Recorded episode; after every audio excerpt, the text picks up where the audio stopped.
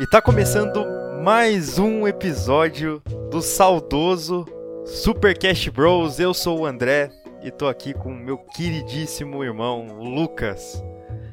E é, acho, que muita, acho que quase ninguém entendeu essa intro, né? Mas. Saudoso nossos corações, então tá tudo certo.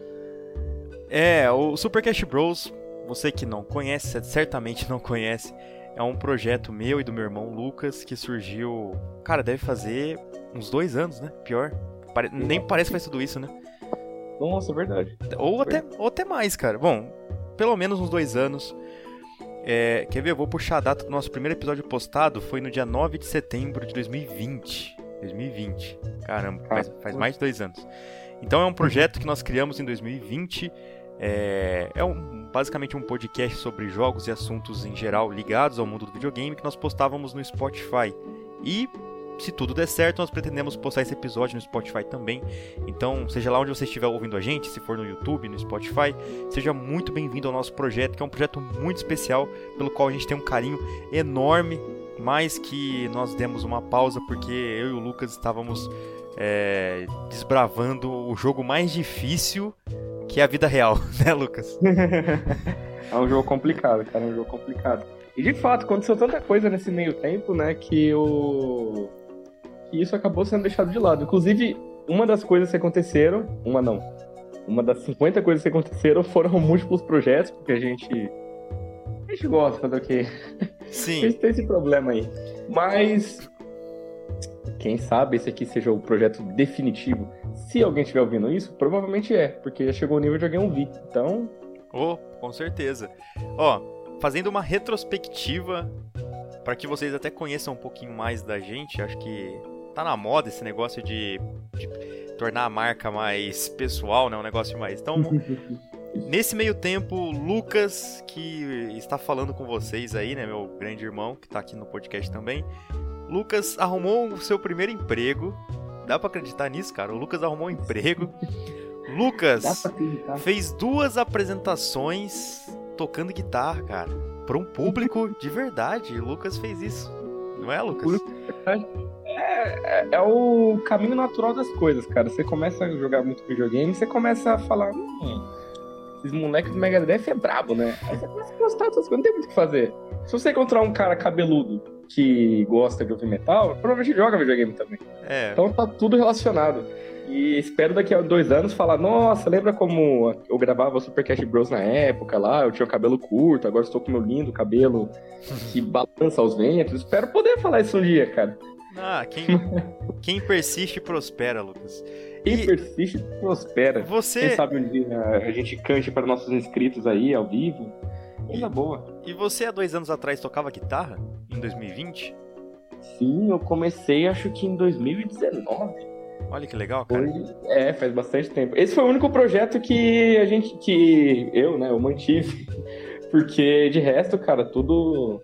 Tudo muda nessa vida, né, cara? Sim. Tudo é muito. Tudo é muito. É, tudo. Nem tudo muda, mas as coisas elas se transformam, né, ao longo do. É, e transformação é uma espécie de mudança, né? Então, realmente, as coisas mudam. É, esse apresentador aqui que vos fala, André, se formou na faculdade nesse meio tempo. e, cara, tô muito feliz com isso, cara. E é por isso que eu acredito que nós vamos ter mais tempo para fazer aquilo que a gente ama de verdade, que é jogar e falar sobre isso. Eu e o Lucas, a gente já comentou isso em alguns episódios no podcast. Inclusive, o link vai estar na descrição, tá? Se você não, não conhece os nossos episódios antigos, vale muito a pena, porque na minha opinião esse é um projeto que já começou com uma qualidade muito legal. Desde o primeiro episódio a gente já se saiu bem eu diria, Lucas. Então, sim, sim. vale a pena você clicar aí na descrição e você ouvir nossos episódios antigos. E hoje em dia, podcast é uma forma muito dinâmica de você consumir conteúdo, informação. Você pode estar na academia treinando, pode estar fazendo uma caminhada, pode estar indo no, no ônibus para a faculdade. E eu falei isso no primeiro episódio do nosso podcast, que eu, eu, eu ouvia podcast indo para a faculdade. E, cara, é, é realmente um, uma experiência muito interessante você aproveitar esse tempinho para ouvir um conteúdo legal. E nem sempre você precisa ouvir um conteúdo sobre finanças. Você não precisa estar tá ouvindo o Primo Rico toda hora, né? Que é produtividade 100%. você pode ouvir um conteúdo no ônibus mais leve. Se você gosta de videogame, escuta um Super Cash Bros aí sobre jogos, relaxa, relaxa um a pouco. A gente vai tentar agregar alguma coisa, alguma coisa nessa. A gente entende nada, então seria muito arrogante mim falar, da minha parte, falar que a gente vai. Ah, a gente vai dar uma aula, senta aí. Mas eu acho que a gente é atraído por conteúdo que não só senta e fala, bom, o jogo é bom, o gráfico é bom e é isso. Acho que a gente gosta de devagar, e a gente tá devagando agora, inclusive. Sim. Então, se isso te deixa um pouco menos culpado, nosso conteúdo vai tentar trazer alguma coisa bacaninha aí, sempre aprendendo, sempre tentando Com certeza. trazer uma coisa bacana, né? E eu amo fazer isso aqui, cara. Acho que o Lucas também compartilha desse carinho que eu compartilho por esse projeto, Super Cash Bros. Como o Lucas falou, a gente começou alguns projetos nesse meio tempo, mas eu acho que nenhum tocou meu coração como tocou o Super Cash Bros. E uma coisa interessante, Lucas, é que a gente comentou, o Lucas aí teve sua apresentação de rock, foi muito legal, eu tive o prazer de poder assistir meu irmão ao vivo tocando. Eu me formei, me formei nesse meio tempo. Inclusive, se existe o Angie Léo, Agora, agora existe o Angie André aí com vocês que vos fala. E é um pouco mais leve e muito mais burro, tá? Do que Angie Léo. Então. Agora, a questão é: nesse meio tempo, então aconteceram coisas muito legais comigo e com o Lucas. É, o, o- próprio Brasil passou por muitas coisas também, inclusive perdemos a Copa mais, mais uma vez. Mas. Eba, Uma coisa que nós fizemos ao longo desse tempo foi enriquecer as nossas coleções de jogos. Então, mesmo com todas as dificuldades, as tripulações e todos os desafios da vida, uma coisa que eu e o Lucas fizemos nesses últimos anos de vida foi nos dedicarmos a nossas pequenas coleções particulares de jogos e Lucas agora trabalhando está conseguindo fazer isso melhor do que antes, o que é muito legal. Então, no episódio de hoje a gente vai aprofundar um pouco sobre colecionismo de jogos em específico e vamos falar um pouco da nossa experiência, da nossa, nossa curta experiência com colecionismo. Nós não somos, nós não temos uma prateleira enorme. O Lucas até tem, viu? O Lucas até tem bastante jogo. não, os caras vão, vão, vão ficar com expectativa alta, assim. Mas a gente tem bastante. Assim, bastante não, a gente tem coisas que nós gostaríamos de ter há muito tempo e agora a gente tá tendo a oportunidade de ir atrás desses itens. E eu presenteei o Lucas, o Lucas me presenteou, então a gente tem coisas legais pra comentar nesse episódio, tá bom? Então fica com a gente que hoje vai ser um assunto muito legal aqui no Super Cash Bros.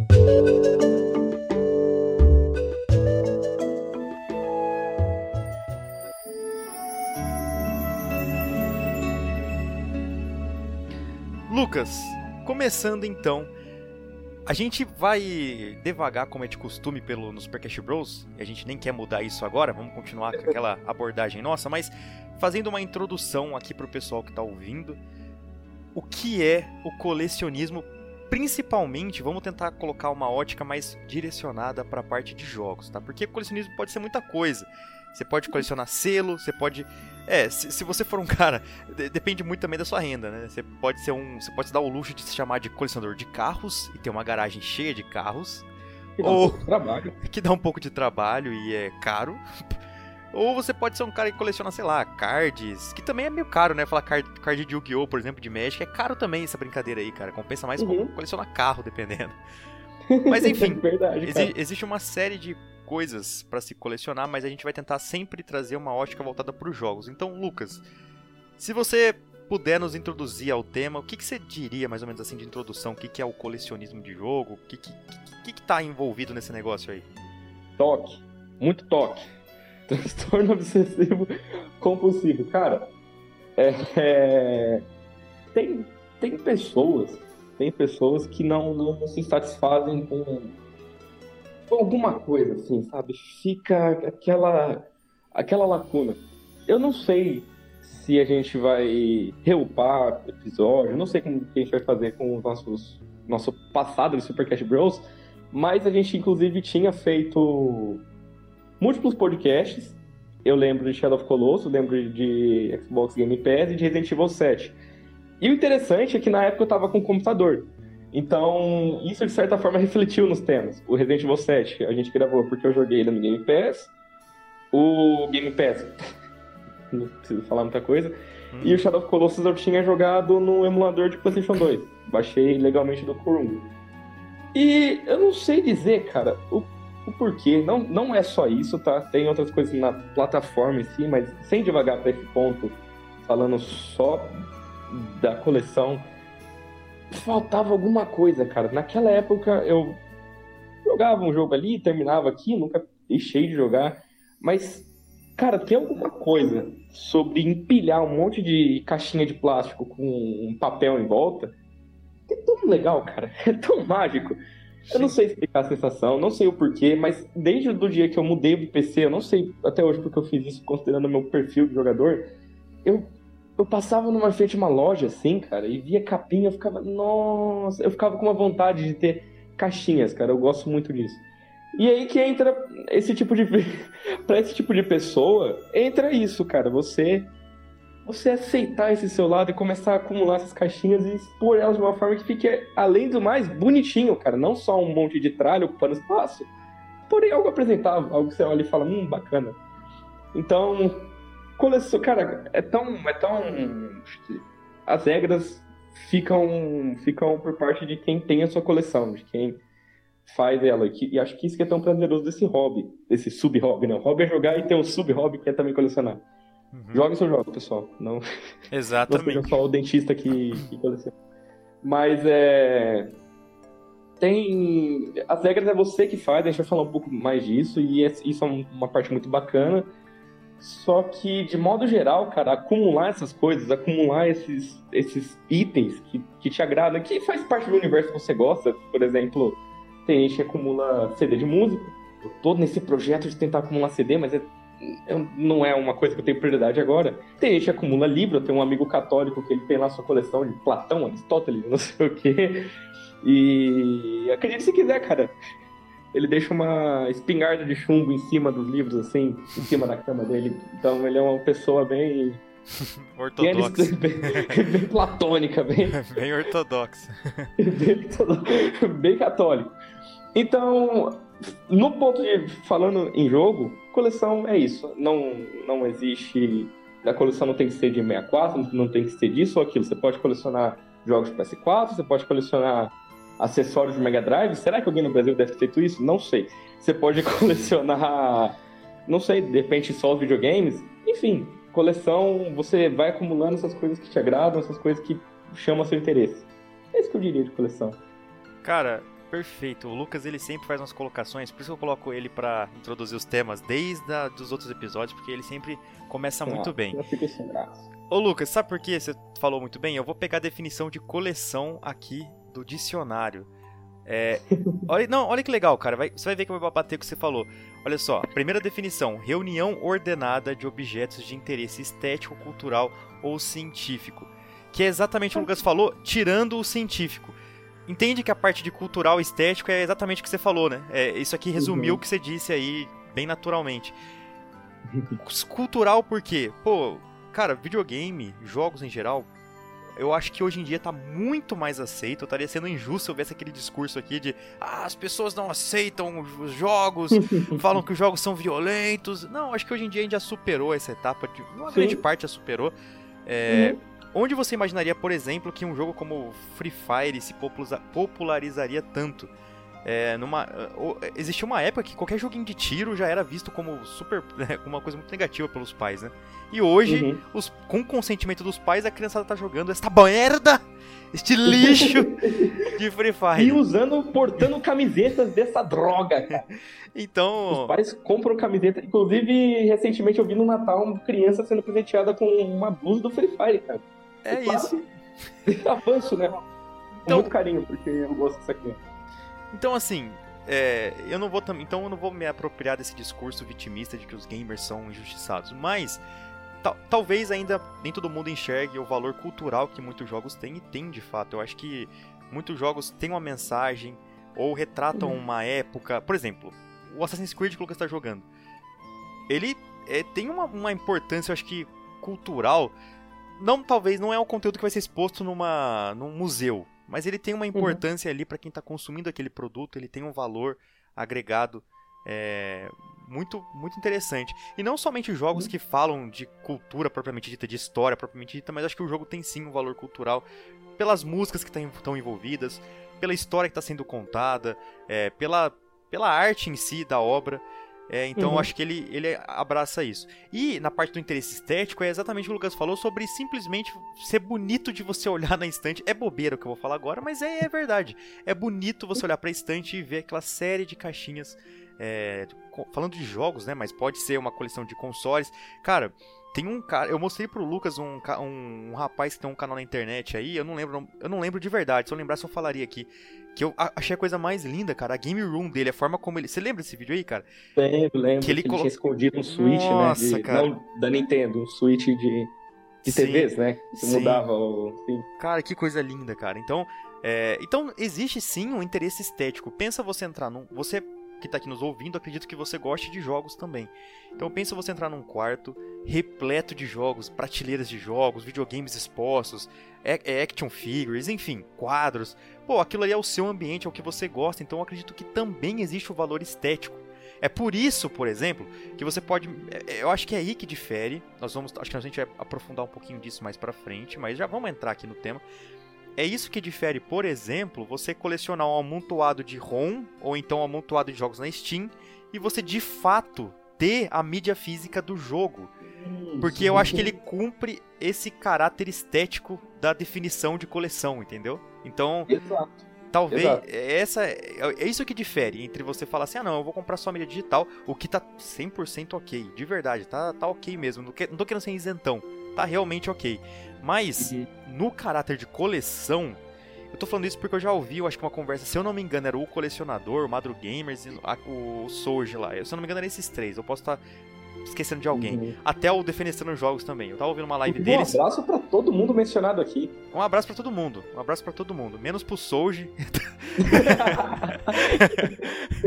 brincadeira, Souji, brincadeira. Tra traz uns jogos pra, traz uns jogos pra gente aí. Manda uns jogos dos Estados Unidos pra gente aí, Souji. A gente tá só brincando aqui. por favor, por favor. A gente assiste, assiste você há um tempo já, hein? Quando a gente criou o Supercast Bros, já assistíamos o RetroQuest.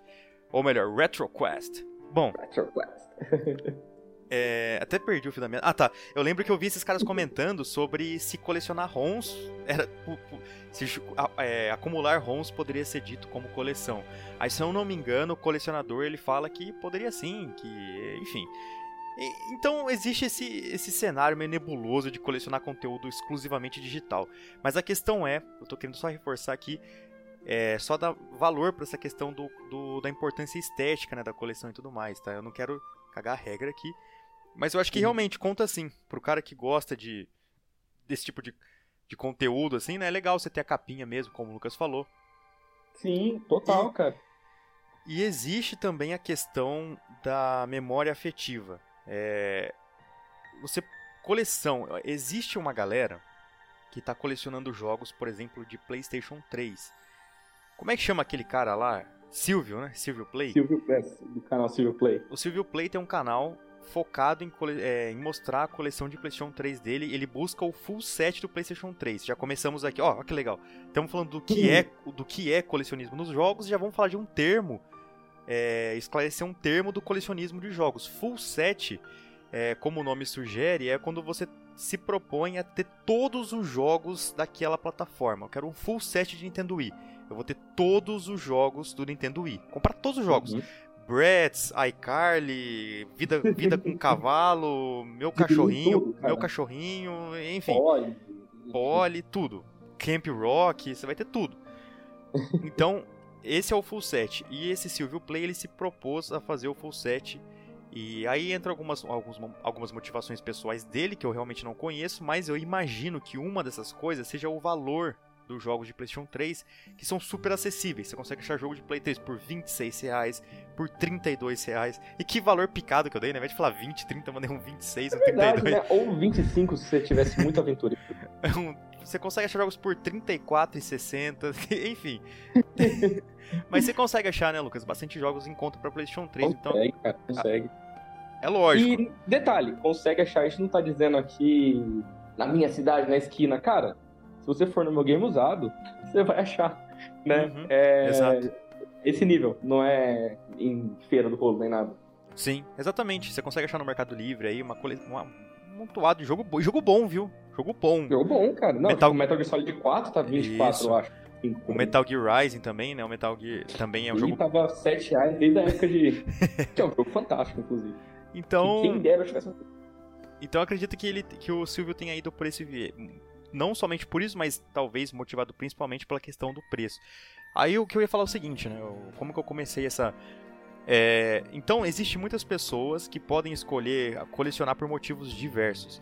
Mas eu acredito que um grande motivo para as pessoas colecionarem é o fator nostalgia, a memória afetiva. Então, a maioria das coleções que a gente vê, geralmente, são de, são de consoles antigos. É lógico, como eu falei, vai uhum. ter, vai ter essas pessoas que colecionam por outros motivos que não a nostalgia, que vão colecionar Play 3. E, cara, a gente fala assim, mas o Play 3 já é nostálgico para muita gente, Lucas. E talvez até pra gente. Você acredita? Pra mim é. Para pra pensar. Pra mim é, cara. é, é verdade, cara. Então até o Play eu 3. a oportunidade aquela vez de pegar um PS3 por um dia.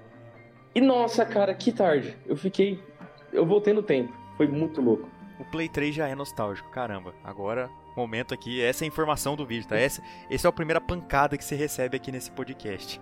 Pra mim. então, é isso. Muitas, eu acredito que um dos motivos para a pessoa colecionar é justamente ter aquilo que ela gostaria de ter quando era criança, ou então retomar alguma coisa que ela tinha quando era criança, que é um comportamento comum de colecionadores de jogos. Ela desfaz, uhum. se desfaz dos jogos que ela tinha quando era criança, ou tinha tudo piratinha, sabe, Lucas? E depois ela sim, começa sim. a recomprar de novo, só que tudo bonitinho na caixa, original. Tem essa questão uhum. também. Aquele cara que tinha as fitinhas todas cheias de, sem label, aquele cartucho meio amarelado, meio sujo, o cartucho pirata, ele começa a se desfazer dessa coleção e comprar uma coleção mais bonitinha, mais arrumada, né, mais mais vistosa ali. De novo, seguindo o caráter estético da coleção. Legal, a sua definição foi bacana, até me fez pensar algumas coisas aqui. muito obrigado, muito obrigado. Agora, Lucas, é, que a gente definiu mais ou menos o que é coleção, é lógico que ao longo desse podcast a gente vai falando umas coisinhas aqui que vão agregando informação e preenchendo mais a, a essa questão né, do que é o colecionismo. Mas vamos falar um pouco da popularização, porque hoje chegou um ponto em que BRK Sedu, o grande, o grande BR, né? O, chegou um ponto que o grande, o grande BR tá fazendo. O grande BR, o rato. É, eu ia falar rato emborrachado. O, o rato borrachudo. E existe grandes youtubers aí de jogos que perceberam que existe sim um interesse muito grande de um público uhum. por conteúdo nostálgico. Então a gente tá vendo o Rato Borrachudo mostrando a coleção de jogos. Inclusive eu queria ver uma rinha do rato com o Souji, cara. Eu queria muito ver esse momento. História. solta cenzão no Soji, cara. O cara já chega no. Aí, rato, vem que agora eu vou te encher de tapa. Agora eu vou te... O cara já chega Aí o rato, o rato já fala: Ih, sai fora! Essa é cenzão do Soji, cara, não tem outra. A questão é que esse, o, o grande BR também tá fazendo vídeos mostrando consoles antigos, jogos antigos. Então o pessoal tá, tá vendo com bons olhos a nostalgia e, e nunca se vendeu tanta nostalgia como se vende hoje. Uhum. Filmes sendo refeitos, a gente tem, por exemplo, Rei Leão, Aladdin, entre outros filmes que estão sendo refeitos que pega essa questão da nostalgia. O próprio Top Gun Maverick. Top uhum. Gun Maverick pegou muito velhão, velhão de hoje em dia aí na nostalgia, cara. Na empresa que eu trabalho lá, você tem que ver. Cara, um monte de gente aí que pegou a época do Top Gun, que assistiu e que ficou emocionadíssima com o filme novo, que adorou o Maverick. Então, a indústria nunca se vendeu tanto nostalgia quanto se vende hoje. Esse, esse... Inclusive para pessoas que viveram na época e para aquelas pessoas que sentem uma nostalgia daquilo que eles não viveram. É, exato, Porque exato. Tem um fenômeno de umas, umas palhaçada, cara, tipo Stranger Things, que pegou uma molecada que não viveu nos anos 80, mas é verdade. acha estética bacana. É verdade, é verdade, tem razão, pô. Tem razão. É, tem também. Já virou uma estética, né? Então tem gente que, mesmo não tendo vivido, acha aquilo muito, muito bacana. Eu percebi que tem algumas músicas pop que estão tocando aí. Verdade. Que deve ter viralizado no TikTok. Você reparou que tem uma estética meio antiga, parece que voltando. Ó. uma coisa meio pesquisada, não sei. Eu vou pesquisar o nome do ator agora aqui. É, eu esqueci o nome dele. Peraí. Aqui, ó. ah. The Weeknd. É um cara que o Regis Tadeu, o Regis Tadeu fala direto. The Weeknd. Uhum ele é um cantor contemporâneo. É, e se vocês ouvirem a. O, não, não tô recomendando não, tá? Mas o álbum dele, Save Your Tears, e alguns outros, algumas outras obras dele, remete muito a essa questão que o Lucas falou. É uma, tipo assim, é um álbum de 2019, por exemplo, mas que ele tem ele soa como um clássico dos anos 80, assim, sabe? Do pop dos anos uhum. 80. Então é interessante essa. É verdade, Lucas, tem isso mesmo, essa, essa falsa nostalgia, né? Sim, sim. Inclusive, muitos jogos indies hoje em dia se beneficiam disso, né? Jogos é, que metem aquele gráfico 8 bits ali, né? 16 bits. Inclusive né? saiu Tartarugas Ninja, né, recentemente. É verdade, saiu Tartarugas Ninjas. Eu nem vi como é que tá. Esse jogo ele é um remake ou ele é um outro ah, jogo? Não sei, eu acho que é outro jogo. Eu acho que é outro jogo. É o Kawabanga, alguma coisa Revenge, né? Eu, é, eu acho que eu é isso. Eu tô meio por fora, cara. Eu tô meio por fora, mas acho que é outro jogo. É, honestamente, eu e o Lucas não jogamos muito tartarugas, não, né? né? Do fliperama lá. Agora. Não, não então existe sim esse fator nostalgia. É, como eu falei, é, tanto que um dos primeiros passos que muitos colecionadores, colecionadores fazem é retomar aquilo que eles, que eles tinham tido experiência quando era criança. Aí, uhum. como nós estamos falando, vamos, vamos, comentar um pouco da popularização, né? Até citamos aí alguns youtubers que estão enxergando esse mercado e estão é, abraçando esse, esse público, lojas que estão vendo essa que nostalgia vende sim e estão colocando preços aí bem abusivos no Mercado Livre. Tem caso que o preço é abusivo e tem caso que realmente a procura aumentou muito, né? Então o preço subiu, os caras estão vendo a oportunidade de vender aí coisa a preço de, de ouro. Tem jogo de, tem jogo de DS, cara, Pokémon. Eu falo esse exemplo porque Pokémon, o jogo foi muito popular, vendeu muito, né? Não era para ser tão caro, mas tem jogo de DS uhum. aí, tem Pokémon custando mais de 500 reais, cara. Mais de, mais de 500 reais. Então, realmente, é um mercado que, se você, dependendo do que você for colecionar aí, cara, prepara o, a carteira, de verdade. E eu, eu, eu ouvi isso em algum lugar que eu não lembro onde, e para mim fez algum sentido, então eu vou compartilhar com vocês essa ideia de que é parece que o, a pandemia intensificou muito essa questão do colecionismo. O pessoal em casa, meio sem nada para fazer, com pensamentos meio, é, eu diria, tristes, assim, sabe? Aquele, aquele, período de incerteza. Aí você começa a lembrar uhum. da infância, quando, quando as coisas eram mais estáveis, quando não tinha tanto problema no mundo. A gente sempre a gente tem a tendência, o ser humano tem a tendência de lembrar do passado, é, apagando as imperfeições, né? A gente uhum. lembra assim, por exemplo, eu tenho esse. Eu, comigo mesmo, falando de mim, eu lembro do passado, eu lembro de quando eu é, jogava videogame, jogava Marvel vs Capcom 2 com meu irmão, jogava Guitar Hero com meu irmão, uhum. mas eu não lembro da minha rotina de eu, de eu ir pra escola, assim, sabe? Eu lembro só do momento bom, de eu jogando em casa, de eu brincando, na, eu andando de patinete. Sabe, eu não lembro, assim, do momento, assim, de eu acordando cedo, assim, sabe, indo pra escola, efetivamente, sabe? Ou fazendo uma prova. Eu não lembro do momento que eu tava... É, é, é complicado, né, gente? É por isso, às vezes, a gente tem essa ideia de que antes era melhor, né? Porque é... a gente meio que apaga, isso chamo de nostalgia goggles, né? A lente da nostalgia, você coloca ela e apaga. É verdade, cara. Então, eu acho que a pandemia foi esse momento, assim, que as, um, as pessoas estavam sem o que fazer.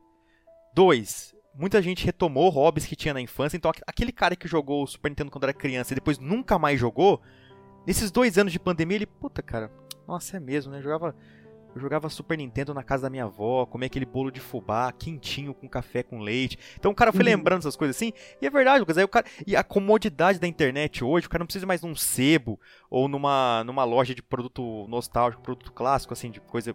velharias.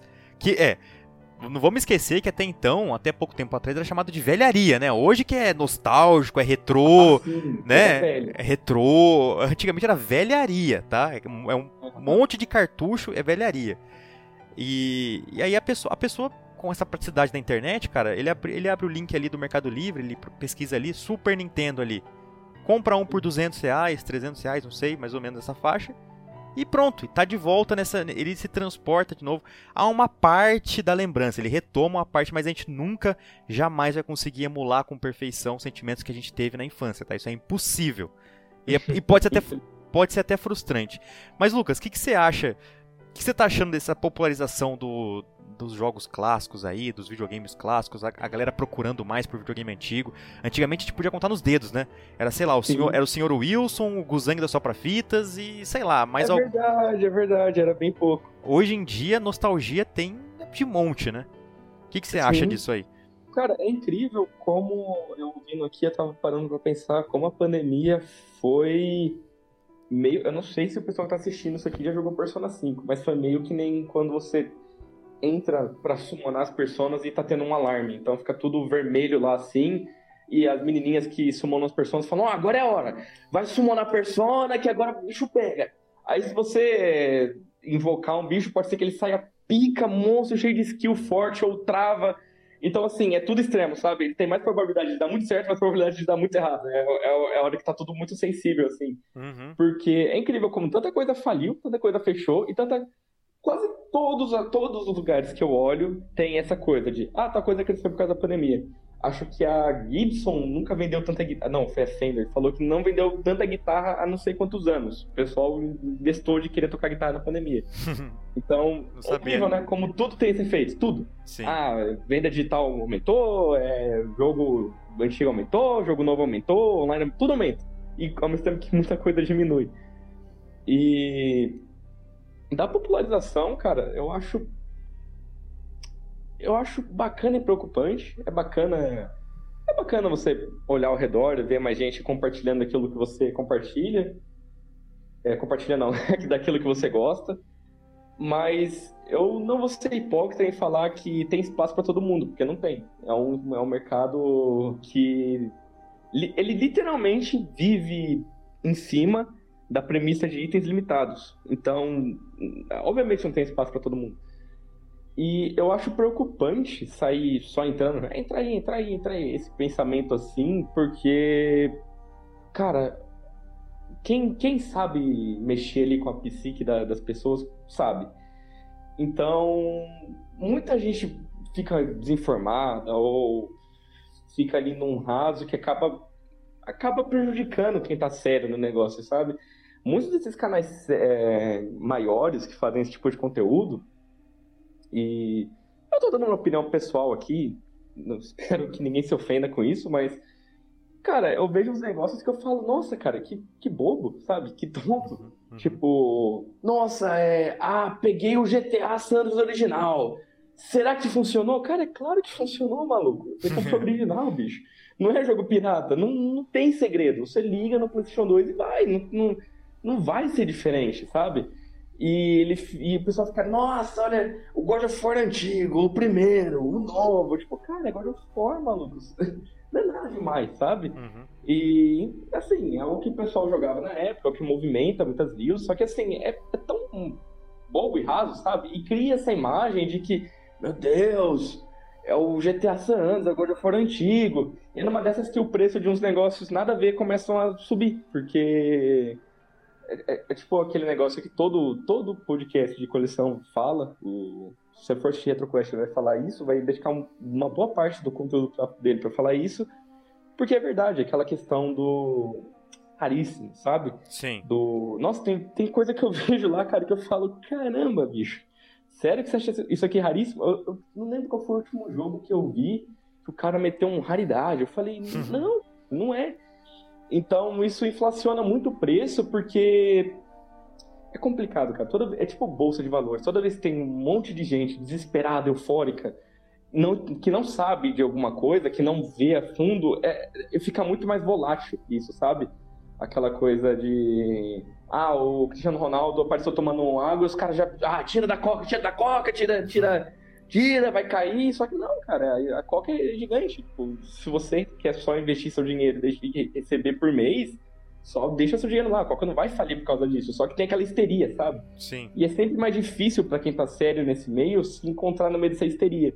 É verdade. Então, tem esses pontos ruins, sabe? De, de ficar popular dessa forma, porque a maioria das pessoas querem pegar views, então eles vão falar: olha aquele negócio lá, aquele, aquele Super Mario que você jogava, nossa, Super Mario, nunca vi um cartucho original. E acaba, acaba criando uma, um monte de, sabe, um monte de cortina de fumaça, um monte de, de, de coisa que não Sim. existe, que não é real. É, então, é inflam, inflam que é simples, né, na verdade, né? É Sim, e pro vendedor. Isso é ótimo, cara. Ele não precisou nem falar. Ele ah, nem não. fez o marketing dele. O cara já chegou com o marketing pronto. Cara, venda é isso. O cara é, é, aquela coisa. Eu tava até conversando com, com os colegas da, do grupo da faculdade, né? O vendedor é o seguinte, cara. Eu vou dar um exemplo. Tem um cara que trabalha comigo que ele vende. Ele vende queijo, ele vende várias coisas assim, sabe? Doces, enfim. Aí ele tava. Ele, ele tem um determinado político que ele apoia. E digamos que, sem dar nomes aqui, o político que ele não apoia ganhou as eleições. E ele, e ele consegue ver isso com um ótimo olhar, cara. Ele fala, não, eu acho que esse político que entrou agora vai liberar crédito, então eu acho que eu vou vender pra caramba. Então, assim, o vendedor, eu quero dizer assim, o vendedor ele vai sempre se adaptar, né? Se é Play 2 que tá em alta, ele vai vender Sim. Play 2. Se é PlayStation 3. Bom, vai aumentar a venda de casa, eu acho. então, é, é, o vendedor ele sempre se adapta. Agora, sabe um negócio que é interessante, pegando esse gancho que você deixou aí? Eu tava conversando com um grande filósofo, o eletricista Tiagão, um grande amigo meu. É, sempre surge sempre tem uns papos legais, cara. Ele sempre me, me passa uns insights legais, assim. Um abraço aí pro eletricista Tiagão. O Tiagão é demais. O Tiagão, o que, que ele fala, cara? Ele comentou um negócio que é verdade. O, assim, com as minhas palavras, tá? Eu não lembro exatamente como ele falou. Mas o mercado da nostalgia, ele é móvel no tempo. Ele não é uma coisa fixa, parada, estática. Por quê? A geração que se interessa pela nostalgia do Super Nintendo, ela vai envelhecer e a próxima geração não vai dar a mínima pro Super Nintendo, Lucas. Você entendeu? Uhum. Então, assim, a galera do vinil, a galera que coleciona vinil, né, né, né, em sua grande maioria, das pessoas que colecionam vinil hoje em dia, não são todos, mas em grande maioria, é a galera, Lucas, que teve contato com vinil na casa da avó quando era criança, ou que conseguiu ter vinil há, há um tempo atrás, né? Enfim, é a galera que teve uhum. contato com vinil lá atrás. Entendeu? Aí ela hoje em dia ela tá colecionando ainda ou voltou a colecionar. O filho desse cara talvez se interesse um pouco porque viu o pai colecionando, entendeu?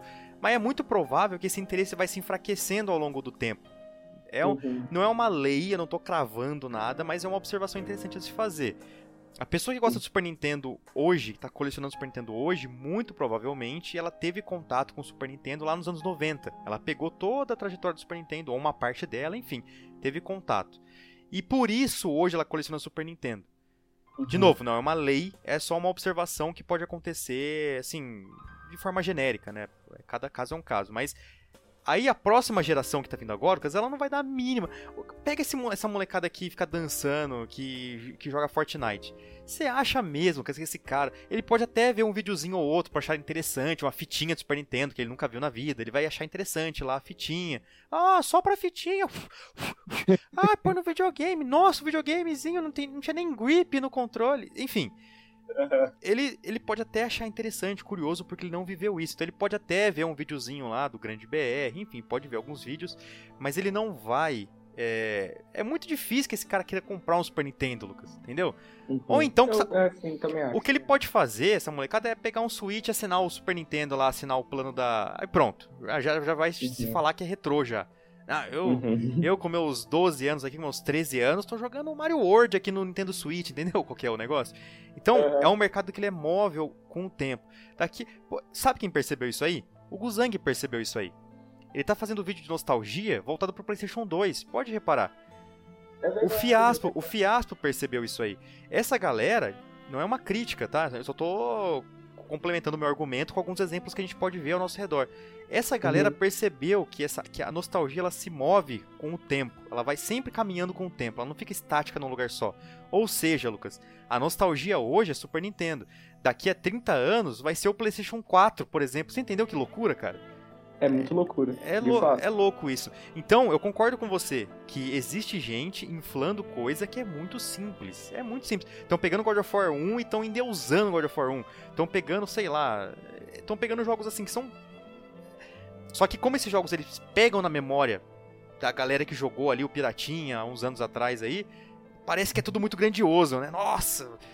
É, jogando, jogando GTA San Andreas depois de 13 anos, depois de 20 anos cara, é GTA San Andreas ainda, né? Então, assim... O jogo teve greatest hits, cara. Como você acha que esse jogo... É... Sabe? Ele tá aí, cara. Se quiser um, você compra. E GTA San Andreas nunca morreu de fato, né? O pessoal sempre, não, sempre tá jogando. Aí que nem Resident Evil 4. Resident Evil 4 nunca morreu de fato, né? Tá sempre aí. Tanto, tanto é que Resident Evil 4 é um jogo que tem uma dificuldade muito grande de virar nostálgico, né, cara? Não vira nostálgico, porque tá sempre. Eu mesmo acho que eu jogo Resident Evil 4 uma vez por ano, cara. Ah, é verdade, cara. Esse, é jogo, verdade. esse jogo não vira nostálgico. Você eu nunca. nunca senti nostalgia jogando Resident Evil 4. É... Que ponto válido você fez agora? Você nunca vai jogar Resident Evil 4 e falar, nossa, aquela época. Porque você tá sempre jogando, tá sempre na mídia, tá sempre em alta, tá sempre saindo jogo é, pra. Tá sempre saindo em algum serviço, na promoção na sua cara ali na, na PSN, na Xbox Live, agora tá saindo remake já. Nunca... Que talvez vai ser o que vão fazer com The Last of Us, por exemplo. Nunca vai ficar nostálgico o primeiro. Tá sempre saindo versões novas, tá sempre. Tá sempre falando sobre. É, então, existe essa questão do mercado também, né? Ele infla e desinfla, assim, sabe? Ele vai. Então, é, é muito. A gente vai falar mais pra frente disso, essa questão da sua coleção própria, né? Algumas dicas, mas é, você também tem que ter essa percepção de saber para onde olhar se você quer economizar um, um, um trocado. Que é o que o Sim. Silvio Play sabe fazer. Ele sabe olhar o mercado assim e entender, ó, eu vou pular aqui nesse mercado porque aqui tá mais de boa por enquanto. Talvez daqui um Nossa, tempo. Cara, a coleção de PS3 dele vai. Meu Deus, cara. Vai valorizar. Full set, nossa. Então, é... não, não rejeite coisas velhas, né? Porque isso acho que foi o. Eu ia falar o pedido dele, mas quieto. O Elba do Fazendo Nerdice falou que até uma coisa vira antiga, ela é velha, né? Então, é. sempre que a gente tem geração, a gente sai com nojo dela. Eu lembro quando a gente saiu, né, do PS3, Xbox 360. Foi, Lucas. Oh, Foi. Nossa, não aguento mais. Foi. Só que assim, é, tenta não, não... Tenta entender que isso que tá... Por exemplo, o PS4. Eu tô juntando meus joguinhos de PS4 agora. E, nossa, vai demorar tanto pra isso aqui valer. Se um dia valer. E eu também não tenho a, a, a, a intenção de, sei lá, fazer isso valer para vender. Mas, é, é, não é porque só porque, nossa, ninguém liga, não, não, surpreende ninguém você puxar uma cópia de, sei lá, Yakuza Zero de PS4. Mas é uma coisa. Deixa lá, sabe? Não, não se. Não ignore essas coisas que estão por cinquentinha, oitentinha, né? Sim. E até, e assim, e um grande rival, é, até falando um pouco da, da, da situação atual dos jogos, né? E, e uhum. falando isso que você falou também, essa questão de se desfazer. Se desfazer do que você tem aí. Eu. Acho que o Lucas menos que eu, porque as maiores burradas que a gente fez foi por minha culpa relacionada ao jogo, mas a gente. Nós nos desfizemos de muita coisa legal, né, Lucas? Um Play 1, um Play Sim. 2 cinza que hoje em dia. O Play 1 tinha quebrado e não foi a gente. Foi. Nossa adorável mãe que jogou fora, tudo bem. Não. É, não tem problema. Teve, um, teve um episódio aí de eu trocar um PlayStation 2 cinza, cara, lindo, por um Battlefield 4. Cara, isso aí é imperdoável. Se fosse um jogo, se fosse um jogo bom, acho que doeria um pouco menos, mas foi Battlefield 4. É, Battlefield 4. é, na época a gente tinha dois, né? A gente achou que não fosse. Aí que tá. Na época a gente tinha dois e falou, né, não vai usar. Então, hoje em dia já não cai nesse erro, né? Sim. E a grande coisa dessa questão de se desfazer dos itens é que é uma tendência até que natural se. Eu falo isso para quem quer colecionar, tá? Para quem não quer, ignora isso, mas é uma tendência natural que você caia nessa de descartar coisas, porque tá surgindo muita. Por exemplo, a primeira coisa que tá acontecendo é muita coisa indo pro digital. Serviço de streaming. Um, de novo, citando uns colegas aqui da empresa. Tem um grande amigo meu que ele tem uma TV, a TV, acho que não sei se ele comprou uma TV box, acho que nativamente a TV não, não sei que rolo que ele fez, cara, sei lá que ele fez. Eu sei que o ponto é, tem o xCloud na TV dele. Ele comprou uhum. na Black Friday um controle de Play 4. Foi isso que ele fez. A única, o único gasto que ele teve, fora a assinatura. Ele assinou o xCloud, não sei por que valor, tem sempre aqueles valores, valores promocionais da, do, da, da, Microsoft, né? Tipo, primeira assinatura, 3 reais, sei lá, 1 real. Uhum. Enfim, ele assinou, comprou um controle de Play 4 na Black Friday e pagou barato. E tá jogando, cara, Doom, que eu indiquei pra ele jogar Doom, que ele gostava do Doom clássico, eu indiquei pra ele jogar os Doom, o Doom de 2016. Tá jogando uma uhum. porrada. Tô jogando Mortal Kombat 11. Pô, tá jogando uma porrada de jogo. Forza. Sem ter o videogame, cara. A Plague Inc. lá. Não, Plague Tale. Plague Tale, né? Enfim, tá uhum. tá, tá jogando um monte de jogo sem ter o videogame. A questão é. Acabou a assinatura. Ou até mesmo. Enfim, ele, ele não, não é uma coleção tangível, assim, ele não pode encostar, não pode empilhar, não pode abrir a capinha. E se acontecer alguma coisa, fechar o servidor da xCloud, a TV dele for pro espaço, acabar a assinatura, ele não tem jogo, assim, né? É, uhum. Isso pode ser que não te incomode, tá? Aí, de novo, é, é, vale muito, depende muito. Por exemplo, o, esse colega meu é um cara 100% casual. Ele não é um cara que gosta de jogar videogame assim, tipo, pra valer mesmo, sabe?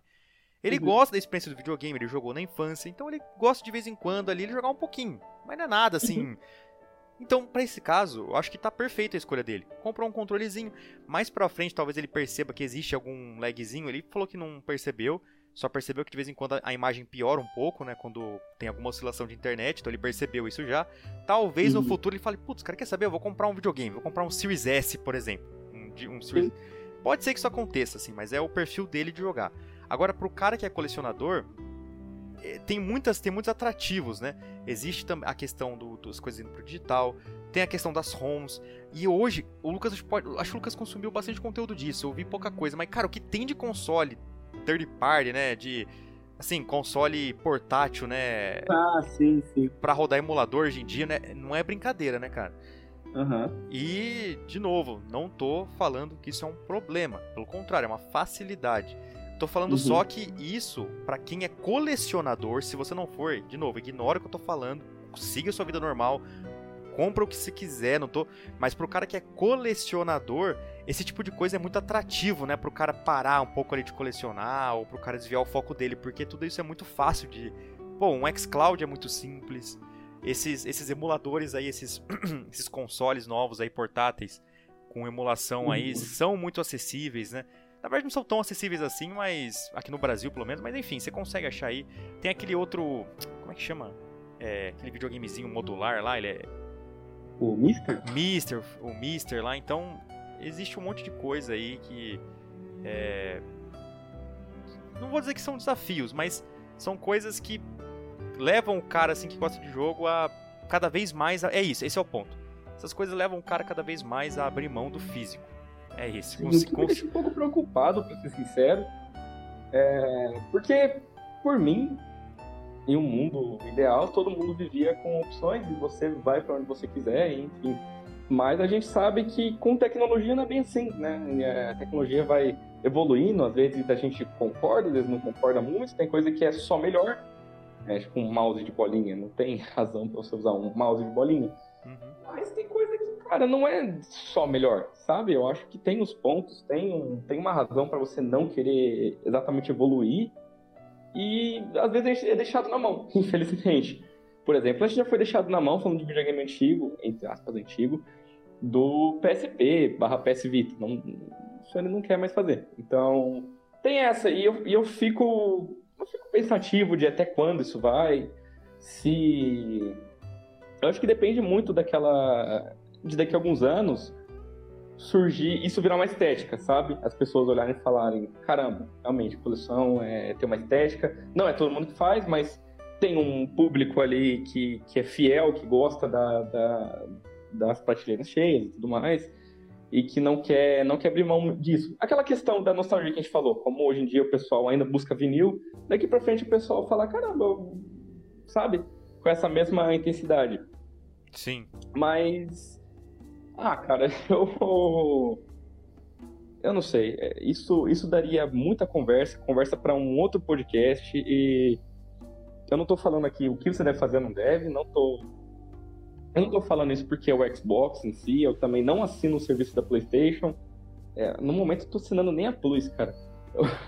nem pra jogar online. Se for pra ver os caras lá dando besteira, com os nomes XX Pedro Killer. Ah, não, não. Beleza, não, não preciso assinar isso não. Mas no momento eu não assino nada, então não é só porque é o Xbox, não. Mas eu. Eu não. não eu não sei, cara. Eu, eu acho meio obscuro o futuro sem a mídia física, ou sei lá, só de serviço, cara. Eu acho que muita coisa se perde. É, no meio digital é muito mais difícil preservar coisas. Se tiver uma pessoa com um disco por aí, você consegue ripar essa ROM e jogar na internet, mas se tiver por trás do Game Pass, como que você vai pegar essa ROM e colocar no seu computador? Não tem como. Então, a preservação é, é mais complicado. Eu me sinto muito mais engajado nesse meio comprando jogo físico, tendo jogo físico, isso é uma coisa particular minha, não sei, não sei para quem tá ouvindo aí, mas na como eu disse aqui no começo, na época do computador que eu tinha acesso a Game Pass, promoção na Steam, a época da jogo de graça que eu não pegava, porque para mim jogo de graça na época ainda tá caro, mas dá jogo de graça ali, tem GOG, tem tanta coisa, eu não jogava tanto. E eu comecei a ver muita gente na internet com essa coisa de ah, síndrome do PC Gamer, eu montei um PC Gamer agora não tô jogando. Comecei a ver mais gente falando isso. Sim. E há muito tempo já se fala daquela, daquele fenômeno do Netflix, né? Que Exatamente. É um catálogo Exato. e você fica. Cara, eu não consigo sentar e assistir uma coisa Netflix, eu fico scrolling. Tudo bem que caiu muito a qualidade. E para mim, aí tá outro ponto também, assim que a, a, grande empresa domina ali, e agora, não, agora conseguimos, nós somos o serviço de streaming mais, mais usado de jogos. Cara, a qualidade cai, tá? Não, não confie, é, esse é o meu ponto, não confie em empresas para definir o que você vai ter de entretenimento ou não. Porque nem sempre elas fazem a melhor escolha possível. E recentemente, isso não foi um jogo não é um jogo que eu tenho, mas eu dei meu jeito de jogar ele no PlayStation 2 aqui.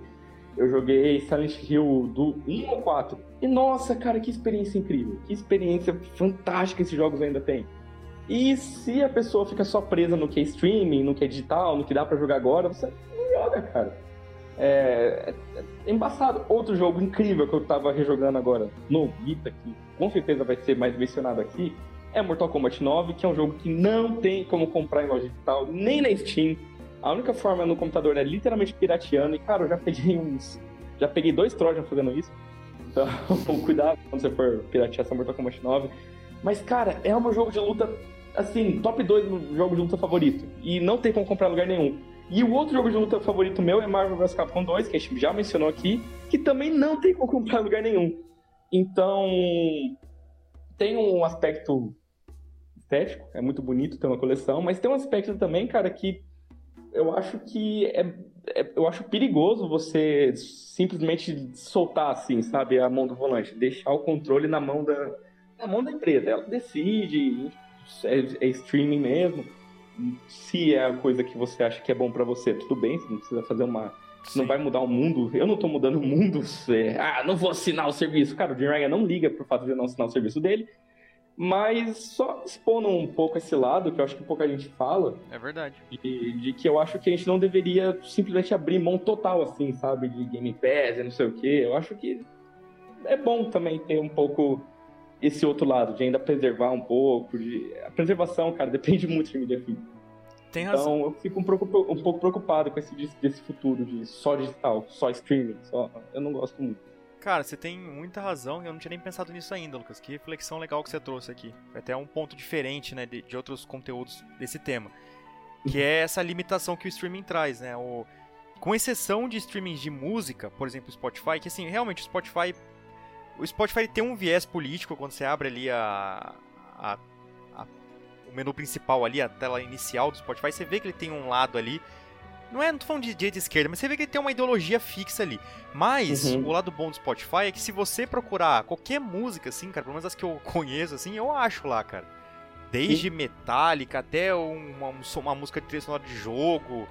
Cara, Sim. dos primeiros álbuns de Slipknot, enfim, você consegue achar um monte de coisa ali, cara. Cannibal uhum. Corpse, a época mais podreira tá lá, enfim. no Spotify você tem isso que acho que é uma, uma das exceções positivas. É, é, streaming de música, eu lembro do, acho que o iTunes, não lembro como é que chama agora da, da Apple Music, sei lá, deve ser Apple Music. Eu chuto que é Apple Music e, e devo estar tá certo, porque não deve fugir muito desse nome. Uhum. Que fui, Apple Watch, Apple Music. É, eu já tive experiência com, com esse Apple Music aí, é a mesma coisa do Spotify também, assim, ele tem... É, tudo que você procura você acha ali. Então, com exceção dos, dos streamings de música, na área de jogo e de filme e de série aí, Netflix da vida, é, ou um Xbox Game Pass da vida, né, no, no, caso do... Se bem que o Xbox Game Pass não é um streaming, né, mas o xCloud, o xCloud. Uhum. É, é, exatamente o que o Lucas falou, você está limitado à biblioteca que eles estão te oferecendo. Então isso pode limitar muito a sua experiência com jogos, aí não é nem colecionismo mais, né? Tanto é que acho que o Lucas falou, isso aí já é um tema para um outro vídeo, mas acho que vale citar isso aqui sim. É, se você se limita a streaming, uma, você tá abrindo mão de uma experiência interessante, que é ter a capinha do jogo. A gente tá, a gente tá aqui em defesa do colecionismo, hein? Olha só. Sim, cara, sempre, sempre. Então você abre mão, você tá abrindo mão da, da, experiência toda da capinha e tudo mais, e além disso, você tá limitando a sua experiência com jogos, porque você vai ter que jogar um, um catálogo pré-definido. E cara, eu tô parando pra pensar aqui agora que nós fizemos um podcast inteiro endeusando o, o. Como que chama lá? O Phil Spencer por causa do Game Pass, cara. Mas Game Pass é outra coisa, tô falando de streaming aqui agora. Um dia da minha vida que eu pensei nisso. Sinceramente, caramba, cara. Eu, eu, vou ter que cancelar esse episódio, cara. aquele podcast lá. Eu vou ter que cortar esse episódio. Nossa, como que eu mudei de ideia, cara. Como ah, a gente, ah, a gente amadureceu. Não que seja ruim, tá, gente? Mas é, a gente amadureceu. A gente, a gente amadureceu muito, né? Isso é uma coisa sim, boa. Sim. Mas a gente tá totalmente se contradizendo. E é verdade, é legal que a gente tenha essa comparação, né, essa, esse histórico registrado aqui no Supercast Bros. Vocês podem conferir a nossa hipocrisia aí vendo nosso podcast. Não sei se é número 6, agora não lembro qual, 4, 3, sei lá, nem, nem procura, melhor. Assim, respeito ao consumidor. Como as coisas mudam. Assim, é que tava com... aqui, oi? É que sei lá, tava no começo, a gente empolgou, cara. e também, não, mas... e, fazer, e, fazer, e só fazendo também, a gente não tá falando também que Game Pass é a pior coisa do mundo também, vai. É, um, é, um ótimo, é uma ótima porta de entrada, por exemplo, para aquele amigo que eu comentei, aquele amigo que não é o cara que joga para valer. Uhum. Ou até o cara que sim, joga para valer, até o cara que joga para valer, mas quer economizar, não é? A gente não tá criticando o serviço não, tá? Estamos criticando, criticando só um, alguns pontos, tá? Algum... Sim, é, era exatamente isso que eu ia falar. O adendo aqui é que é porque o pessoal tá ah, fervoroso com Game Pass, é novidade, momento, não sei o quê. Só que a gente não tá exatamente aqui falando que é ruim, que, ou me digo PES. É, não, não, de forma cara, é, não, é, o meu conselho, como quem já jogou e já ficou muito tempo, e você também já fez isso, muito tempo, ah, aqui tem no Game Pass, vai lá, olha, não acha nada pra jogar, deita, dorme. Ah, tem no Game Pass, olha. Cara, é, mesmo que você assine o Game Pass, tem um pouco de independência, sabe? Não fica Isso. dependendo só do que o Game Pass te fornece, só aquilo. Exato. Atrás, se você vê uma coisa chamativa, bacana, mas eu vejo muita gente falando assim, ah, é um jogo ok, meia boca, mas no Game Pass, testa lá. E não, cara, não, não, se força a jogar jogo ruim só porque tá de graça, sabe? O seu tempo é valioso nessa terra, cara. Então, vai atrás. Às vezes mais vale você pagar, nem que seja promoção, um jogo por 60 do que jogar de graça uma coisa Sim, ruim. Exato. Só esse é o nosso ponto aqui. Não Sim. que o serviço seja é, a gente tá, como a gente tá falando de colecionismo, a gente tá criticando talvez o efeito desse serviço de streaming e, e, e, e acabou respingando no Game Pass também, que não tem muito a ver. Mas a gente está criticando o efeito disso, levando em conta a questão do, da autonomia que você tem como tem um jogador. Cara. Tem um pouco porque o Xbox Series S já não tem mídia digital, mídia física. Isso me incomoda. Ah, muito. sim. É o verdade. Xbox Series S tem 100, então é meio tosco, para falar a verdade. Eu queria que eles tivessem pelo menos. Não, não um videogame em si, ele é um baita videogame que sim, economiza sim. muito, enfim. Só que eu queria que eles levassem adiante aquela ideia de ter o driver removível de Blu-ray, não sei. É, porque. É, tem outras razões pra você querer um Series S a não ser o fato de que não tem disco pelo por ser mais barato. Por... Então, eu e... acho. Eu gosto, né? eu gosto das capinhas, Lucas, para colecionar. Até voltando um pouco ao nosso, nosso assunto lá, mais pro, pro coração do nosso assunto. Eu gosto muito de ter a uhum. capinha. É, a gente tem o PlayStation 5 aqui, a gente coleciona a capinha, tudo legal, bonitinho. Mas parece que cada vez mais os as empresas fazem menos questão da gente ter a capinha do jogo. Isso. Como é por... isso, os consoles novos, por... os consoles novos, por exemplo, por mais que você tenha o jogo em mídia, você tem que instalar ele no seu console. Você ocupa um uhum. espaço na memória dele. Então, assim, é uma medida que estimula de certa forma o cara, né? É, é uma coisa que o Switch já não tem isso. Se você tem ali o, o, o cartuchinho, você não vai ocupar tanto espaço assim da memória. Talvez com alguma atualização, alguma coisa assim mas ele vai ficar ali no cartucho. O jogo tá realmente no uhum. cartuchinho. Isso é legal, eu gosto dessa. Eu gosto disso. O jogo tá realmente no CD, no cartucho. Você não, pra mim seria interessante se você não ocupasse tanto espaço assim do console, uma vez que você tem o disco. Porque daí seria um, um atrativo legal, né? Mas Sim. a tendência é da modernização é essa. É por isso que a nostalgia tá, tá, tá sendo vendida tanto assim. Porque a tendência do mercado é uma e, a, e o fato de você ter capinha de jogo ou cartucho, vamos até ser mais extremo aqui, o fato de você ter cartucho é um, é, são dois opostos assim, sabe? São dois cenários totalmente diferentes do mesmo universo que são o que é o universo dos jogos. A tendência do mercado é cada vez mais sair da mídia física e acho que ir para mídia digital, infelizmente. Só que eu acho, Lucas, que pro gamer mesmo, pro cara que curte, agora falei como o gamer raizão, né? Mas o cara que curte videogame mesmo, eu acho que vai ter ali, assim como existe disco de vinil até hoje, de bandas novas aí que fazem naquela pegada meio é, alternativa, assim, né? Ou uhum.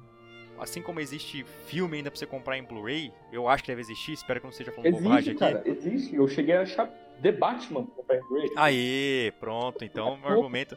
Então acho que vai sempre existir aquele cara que gosta de ter a coleção e para essa galera eu acho que por um bom tempo a gente eu espero que a gente não. Eu acho que a gente vai, enquanto a gente estiver acompanhando esse mercado, nós vamos ter mídia física para poder colecionar. Só que eu, ó, um dos meus últimos trabalhos na faculdade, na matéria de gestão de projetos, a gente tinha que criar um projeto e apresentar ele sob a perspectiva da, de, de, de mostrar a organização que a gente fez para montar aquele projeto, quais são as características dele, sem necessariamente focar muito no, no, no projeto em si. Era, a ideia era mais uhum. mostrar o processo que a gente fez para criar o projeto, não tanto o projeto em si. precisava dar, uhum. por exemplo, não precisava, precisava dar dados técnicos assim muito profundos da, do projeto lá. A gente fez um estacionamento. Na verdade, a gente criou uma ideia de estacionamento que é como se fosse. Aí até eu coloquei isso no slide. Eu coloquei essas empresas. Eu coloquei Uber, que é uma empresa de mobilidade urbana. Coloquei o Airbnb, que é uma empresa de aluguel, de, de estadia, né? Em, enfim.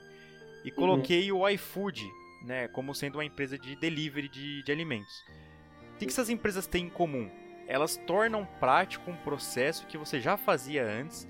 Elas tornam esse processo mais prático sem que você precise adquirir nada de novo para isso. Sim. Então, pera aí, como assim? Eu já tenho um celular, eu já tinha um celular antes, por causa do WhatsApp, por causa da ligação, enfim, por uma série de motivos eu já, eu já tinha o um celular antes. Essas empresas simplesmente entraram num, num, num mercado em que, para eu ter acesso a essas empresas, eu preciso simplesmente baixar o aplicativo delas sem ter que necessariamente comprar um item novo. Ah, eu vou ter que ir lá no mercado e comprar, enfim, um item ali para eu poder ter acesso ao iFood. Não, você já uhum. tem a ferramenta de uso Entendeu o que eu tô querendo dizer? Você já tem a ferramenta Sim. de uso para isso. Então eu acho que a tendência para as pessoas mais casuais, aí que eu tô dizendo, para as mais casuais, a tendência, Lucas, é que as pessoas, a, cada vez mais as empresas se aproveitem dessa questão de usar um produto que você já tem, uma televisão, uma Smart TV, sei lá como é chama, uma Smart TV, um smartphone, enfim, usar um produto que você já tem para ela entrar na sua rotina. Como os jogos são muito pesados, hoje em dia os jogos estão ficando muito pesados, a saída é o streaming, né? Ela vai ter que processar em algum outro lugar e mandar a imagem para você no seu celular, no seu, no seu. Ninguém usa tablet hoje em dia mais, mas no seu notebook, na sua TV. Uhum. Então, é essa saída que as empresas encontram, né? O streaming surge disso, para não ter que processar aí no seu celularzinho, né, o, o jogo. Mas uhum. a tendência para gamers mais casuais, eu acredito que seja essa. Inclusive lá no dia da apresentação eu vendi essa ideia.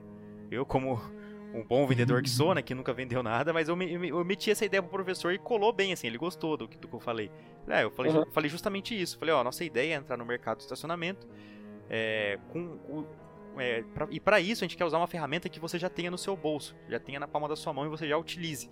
A gente só vai criar um meio de você acessar a nossa empresa através de um aplicativo, mas você já tem a ferramenta efetivamente, não precisa comprar alguma coisa a mais, então é extremamente acessível.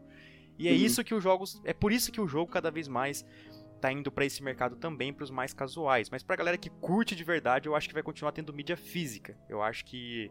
Pelo menos por um bom, uns bons, bons anos aí, eu diria décadas aí. Uhum. Sim, eu, eu imagino que sim também.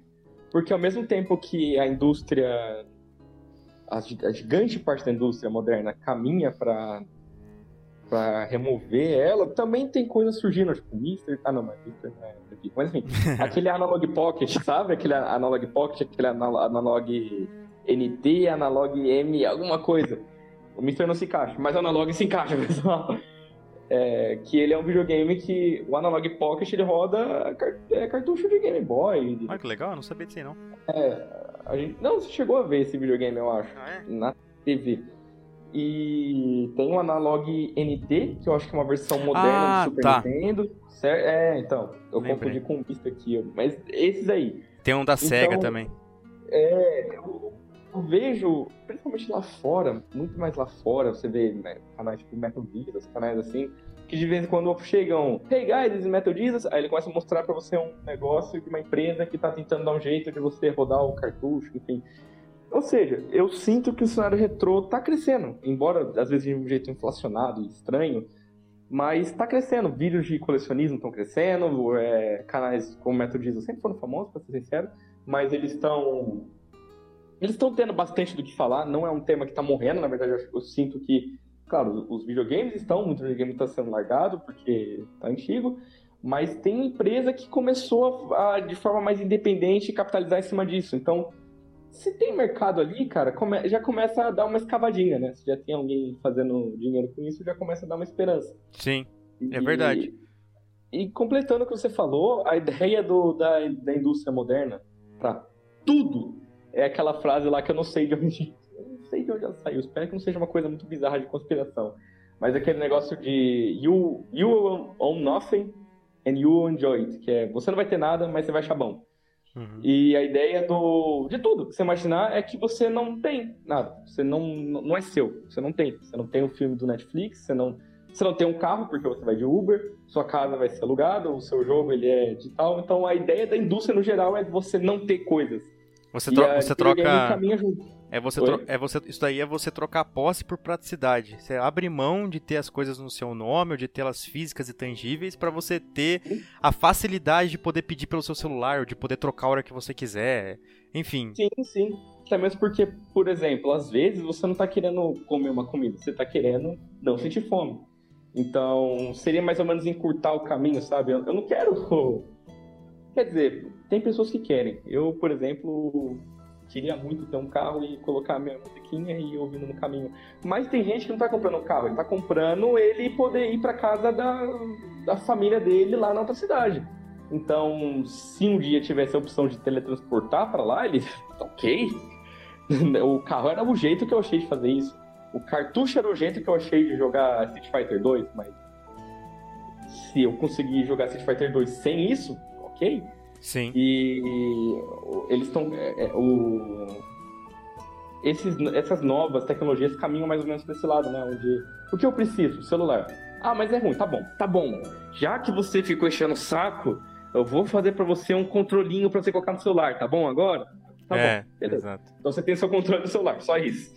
Sim, é verdade. Isso é, é pura verdade. É, é, tudo vai girar em torno desses, dessas coisas, né? Celular tudo mais. É, celular, uhum. televisão, Smart TV, que acho que entrou também. É uma coisa que entrou e deu certo e tá ficando, né? Porque tem muita tecno tecnologia que vem e vai, né? Que nem uhum. o próprio Blu-ray Player. Eu acho que, não, não, pelo menos aqui no Brasil, não vingou muito. Não. Mas tem tecnologia que vem e fica. A Smart TV, por exemplo, é um exemplo disso e parece que esses, esses smartwatch também estão entrando nisso, porque eu tô vendo muita gente com smartwatch, cara. Pelo menos na empresa que eu trabalho, eu vejo uma galerinha com smartwatch. Talvez acho que esses relógios também substituam de fato o relógio ali de ponteiro e tudo mais. Mas é, é aquela coisa. Pra jogo, acho que. Pra, pra tudo, na verdade, né? Esse mercado nostalgia, ele vai. Uma coisa que você até falou, eu tava pensando agora que voltou na cabeça de novo estava falando sobre como o mercado está aquecido e tudo mais para essa questão de jogos nostálgicos. E, cara, e você falou que viu isso como um otimismo, porque quer dizer que. Eu entendi o que você falou, eu concordo com você, né? Porque de certa forma tá mantendo a memória ali ativa, não tá caindo por terra, né? Não tá. O jogo do uhum. Play 1 ali, então. Por exemplo, tem caras como Cogumelando aí que estão falando de videogame com uma paixão enorme, cara. Jogo de Play 1, né? Jogo de RPG que ele jogou no Play sim, 1. Sim, sim. Então, essas pessoas, Cogumelando, enfim, o próprio Elba lá, você vê que eles estão falando de videogame com uma paixão, cara, de conteúdo nostálgico com paixão de verdade, assim, eles gostam de fato. E até a galera que tá comprando hoje em dia tá mantendo esse mercado aquecido, né? Então tem sim uhum. a inflação, é um ponto super negativo, a gente, a gente nós somos contra esse esse, o, o, o, pilantra que se aproveita da situação. Se bem que, cara, eu não sei se eu consigo chamar o cara de pilantra, viu? Porque se ele tá vendendo caro e tem gente comprando, eu não consigo achar que o cara é. Não consigo chamar ele de pilantra. É ponto válido. É, sei lá, ele tá vendendo ali, tá comprando. Enfim, agora, pilantragem seria o cara mentir, né? Mentir. Falar que o produto é uma coisa e é outra.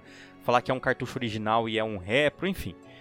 Mas... Não botar a parte da capinha do jogo que tá quebrada. Exato. Aí depois manda e não avisa que vai vir com capinha vermelha. Nossa, é verdade. Nossa, sofri para comprar um Resident Evil 4 de Wii, eu nunca pensei que fosse sofrer para isso. Mas a grande questão, é, para concluir aquilo que você começou a falar, é verdade, o mercado está aquecido. E é, é, é, bom, de certa forma, para a memória dos jogos como um todo, que acho que até um ponto bom no colecionismo talvez seja isso, é manter a memória dos videogames viva, dos jogos clássicos viva, que é ter uhum. tanta gente falando com paixão de jogo. E é bom porque, por exemplo, na pandemia, aconteceu dois fenômenos que têm relação entre si. Um, é o cara que estava entediado em casa, que a gente já comentou nesse podcast aqui, o cara que estava entediado em casa, lembrando da infância e decidiu por comprar um videogame clássico. E o 2, o personagem número 2 dessa história, é o cara que estava em casa entediado, começou a limpar o porão e achou um videogame que nunca mais jogava e decidiu vender. Entendeu? Então uhum. tem esses dois esses dois personagens que se encontram. Então, o que, que, que, que, aconteceu quando um cara comprou um jogo clássico para colecionar? Ele tá tirando da mão de um cara que não usa mais e que a memória meio que morreu ali, entendeu? Que eu tô ali a, a memória para aquele cara ali, assim, ele não tá produzindo nada, não tá se divertindo, ele tá parado ali aquele objeto. Então, ele, tá, quando um cara que gosta realmente daquilo tá comprando, ele tá tirando esse cara que já não tá mais dando uso para aquilo e tá dando novas memórias, novas experiências para um cara ali que tá mais interessado no tema naquele momento. Então, a compra e venda de jogos usados assim, tem as, as partes ruins, que a gente está falando que envolve o preço, né? Envolve a escassez, e aí envolve a inflação, a inflação de muitos valores, enfim. Aqui no Brasil é ridículo alguns valores de, de jogos. É... Consoles nem tanto, acho que é mais jogo mesmo, que é caro pra caramba aqui. Mas tem essas coisas ridículas, mas tem esse fato bom que é quando você está trabalhando com um produto nostálgico, você está tirando de uma pessoa que já não tem mais uso para aquilo e está dando uma nova experiência para alguém ali que está interessado naquele tema. Então, de certa forma, você está é, aquecendo de novo o mercado ali e tá aquecendo mais do que o mercado, aquecendo o mundo dos videogames ali, as memórias relacionadas a esses jogos. Então acho que isso é interessante também, uma coisa que o colecionismo traz, né? Sim, definitivamente ele traz essa, essa experiência de. de... E eu, eu, na verdade, cara, eu sempre pensava nisso quando tem alguém vendendo alguma coisa que eu quero muito. Cara, você vai, vai vender isso? Uhum. E, mas para a pessoa não ter mais uso, né? De repente ele, não sei, ele junta as duas coisas, né? Ele percebe que ele não tá mais naquela fase, isso não tá mais dando nada para ele. Ele percebe, olhando ao redor, que, cara, o pessoal tá comprando isso, né? Sim. Então, ah, vou vender. E é engraçado porque é difícil achar alguém tonto, viu, cara?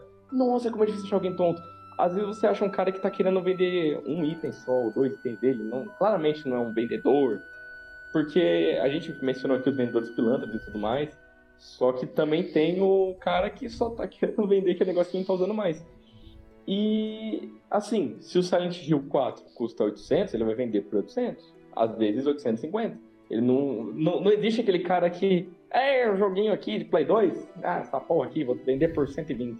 Não, não tem, cara, é incrível isso. Eu é porque, muito assim. É porque, an... é porque antes esses caras que. É, que é duas coisas. A primeira é que antes esses jogos eram velharias, não eram retrô, né? Teve esse, esse fenômeno da valorização aí que agora não é mais. É, é que nem, aquela, é que nem é, acontece na comida, né? Por exemplo.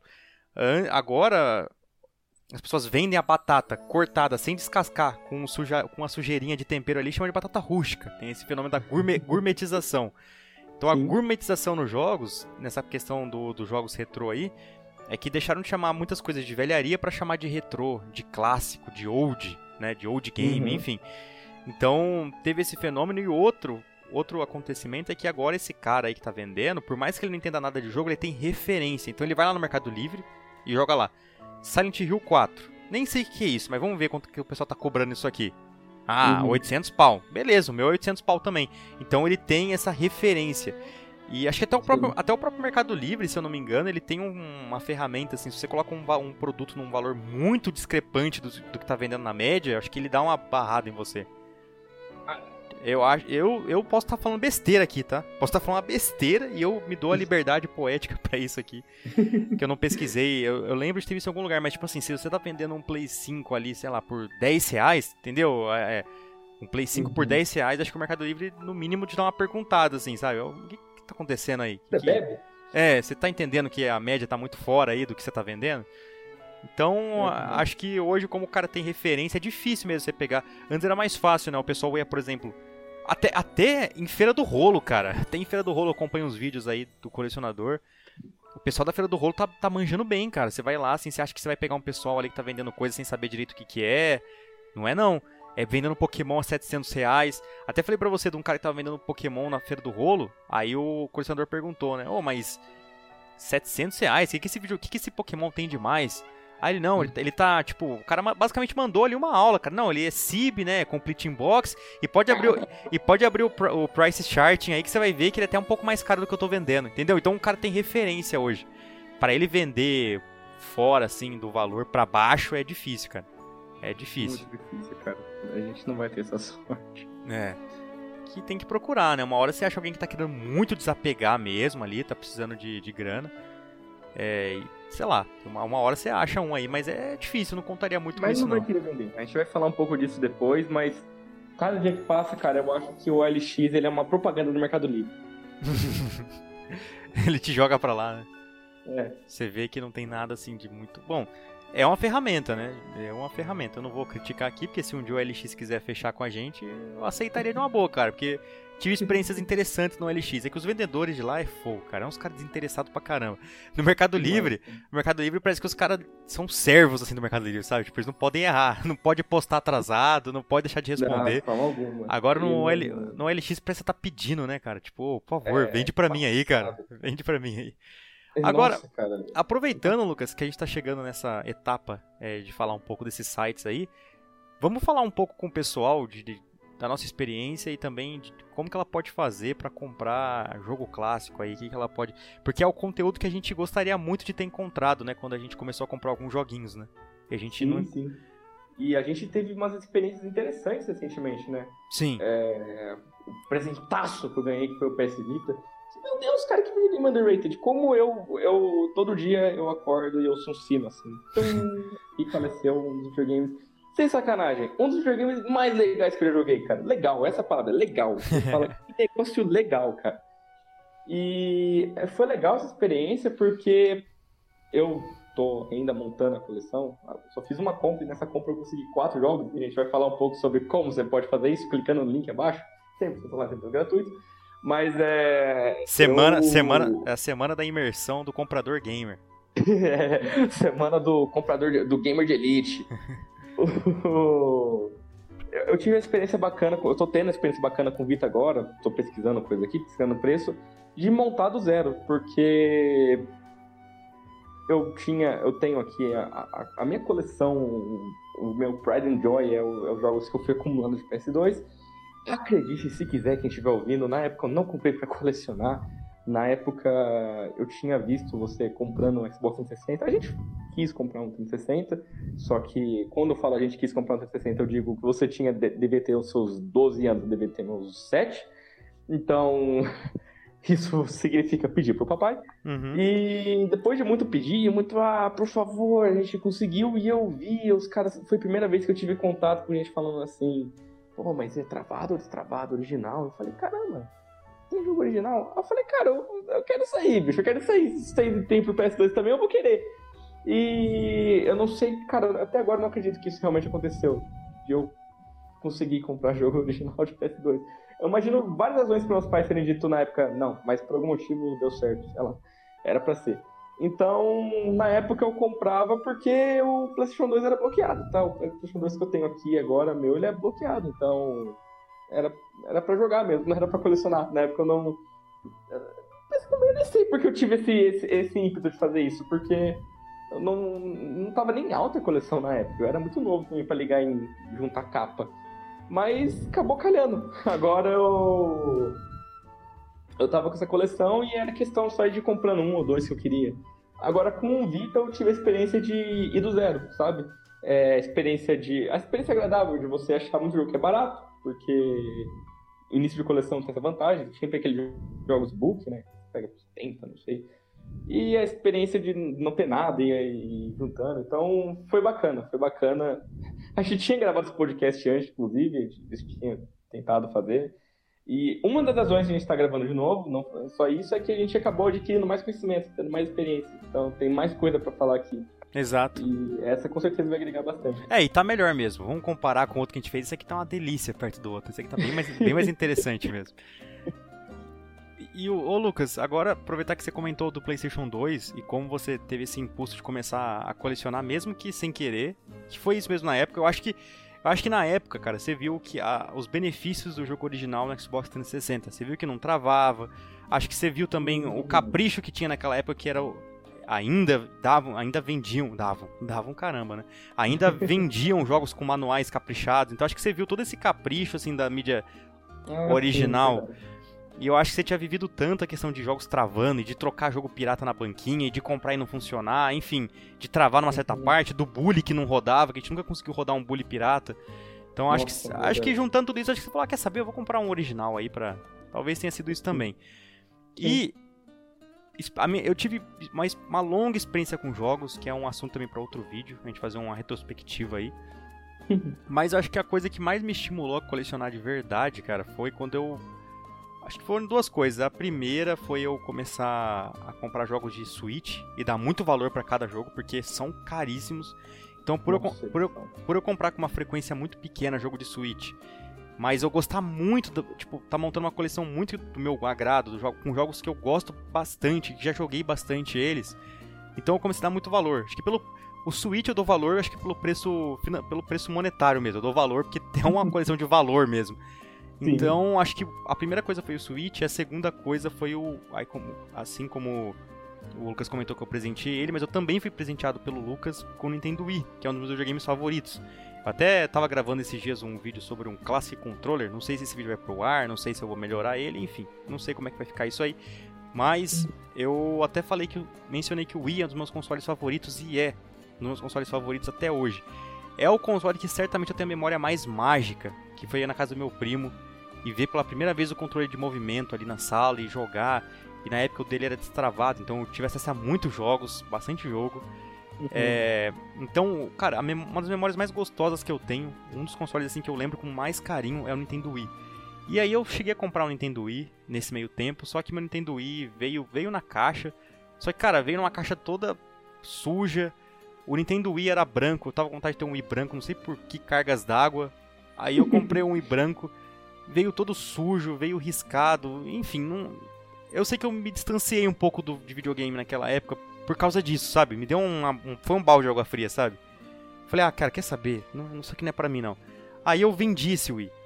E eu sempre fui muito disso, eu sempre fui muito de comprar videogame, aproveitar o que ele tem para oferecer e passar para frente. Compra videogame, vejo que vê o que tem para oferecer e passa para frente.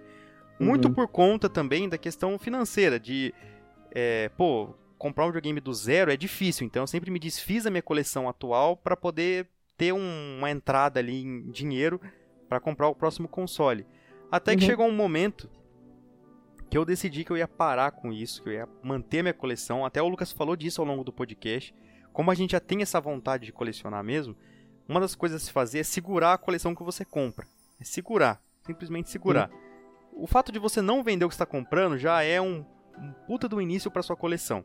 Acredita em mim, é uma bobeira, mas isso faz diferença. Quando você segura é é, o... é, é, o, é, a, é, a, chave, né? É, o... é a chave. Você errou aí e esquece o resto. Porque se você. É, às vezes você tem um jogo, aí você tá querendo comprar um jogo pra sua coleção. Se o objetivo for colecionar, sempre lembro isso. Se não for colecionar, beleza. Aí você vende esse jogo e compra outro. No fim, você não aumentou o volume, você não aumentou, então você tem a impressão de que não tá rendendo o negócio, sabe? Aí você acaba desanimando. Uhum. Quando o Lucas me deu de presente esse Nintendo Wii, bonitão aqui, que tá lindo. Esse Nintendo Wii veio muito bonito, cara. Até hoje não sei uhum. como que ele achou esse negócio nessa condição. Veio impecável. Todas as peças, até a basezinha de acrílico do console, a base de acrílico do. Como é que chama? Da, da sensor bar lá. Tudo veio uhum. completinho. Aí eu peguei gosto de novo. Eu falei, ah não, cara, pera aí, agora eu tô com uma joia nas, nas minhas mãos. Aí eu comecei a comprar jogos de novo e agora, e desde então, não tenho me desfeito de nada. Tô comprando e tô mantendo minha coleção. E aí comprei alguns videogames que eu sempre tive vontade de ter, como por exemplo o 3DS, que é um console traumático que eu queria ter desde a minha infância. É, teve um episódio traumático que eu e o Lucas a gente sempre lembra aí, que minha mãe, quando eu queria um 3DS, ela fez aí na sala. Eu falo fez assim, mas ela foi super carinhosa, tá? Ela não me obrigou, não. Foi Só uma ajuda, né? Foi uma ajuda. Ela sugeriu, na época eu tava fazendo inglês, tava bem no começo, ela sugeriu que eu fosse na sala e pedisse pro meu pai o Nintendo 3DS em inglês, para comover meu pai. Foi uma sugestão da minha mãe. Só que meu, com meu inglês péssimo, meu inglês de primata, e juntando com a vergonha que eu tava, porque meu pai, para comprar coisa, ele era meio chucrão. E acho que também não tô criticando, porque.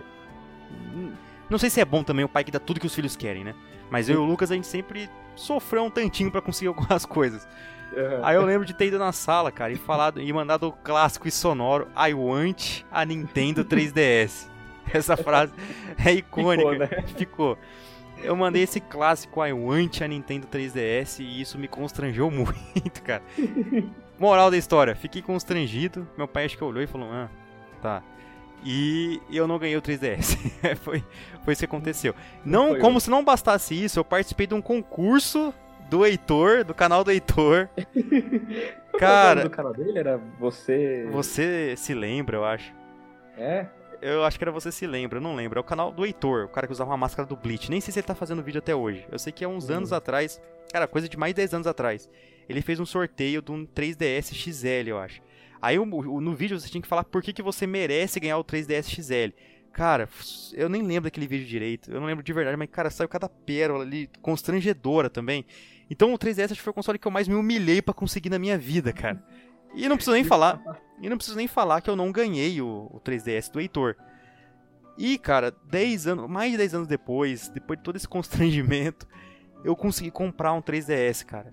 Tá até aqui do, do meu lado aqui agora. Tava jogando o Mario do DS nele, né? Porque o 3DS uhum. ele tem essa retrocompatibilidade. Se tem uma empresa que sabe fazer retrocompatibilidade é a Nintendo, tá? É Respeitem é a Nintendo. A, é retro, é a retrocompatibilidade do GameCube no Nintendo Wii e a retrocompatibilidade do Game Boy Advance no, no Nintendo DS e do DS no 3DS é simplesmente maravilhosa. É do jeito que deve ter feito, cara. 99% dos jogos rodando, isso se não for 100, é o jeito, cara. É. Você coloca o seu CD barra cartucho funciona. É, é, é isso, cara, é isso. Ó, aqui a musiquinha, ó. Tava jogando Mario. Então, assim, cara, foi o videogame que eu mais me humilhei na minha vida para conseguir hoje ele tá aqui, cara. Então, para mim, isso é um orgulho, assim, muito grande. É uma satisfação pessoal ter esse videogame aqui. Então, é... Passado tudo, então acho que foi esse, esse momento, assim, foi, calhou. Fim da faculdade também, eu tava saco cheio da faculdade, eu queria, tava me dedicando. Foi assim, pra contrabalancear a faculdade que tava no final, eu comecei a me dedicar mais a esse hobby dos videogames também, né? Então, pra, pra uhum. balancear, assim, que tá. Enquanto eu apanhava de um lado, eu queria fazer uma coisa que eu gostava do outro.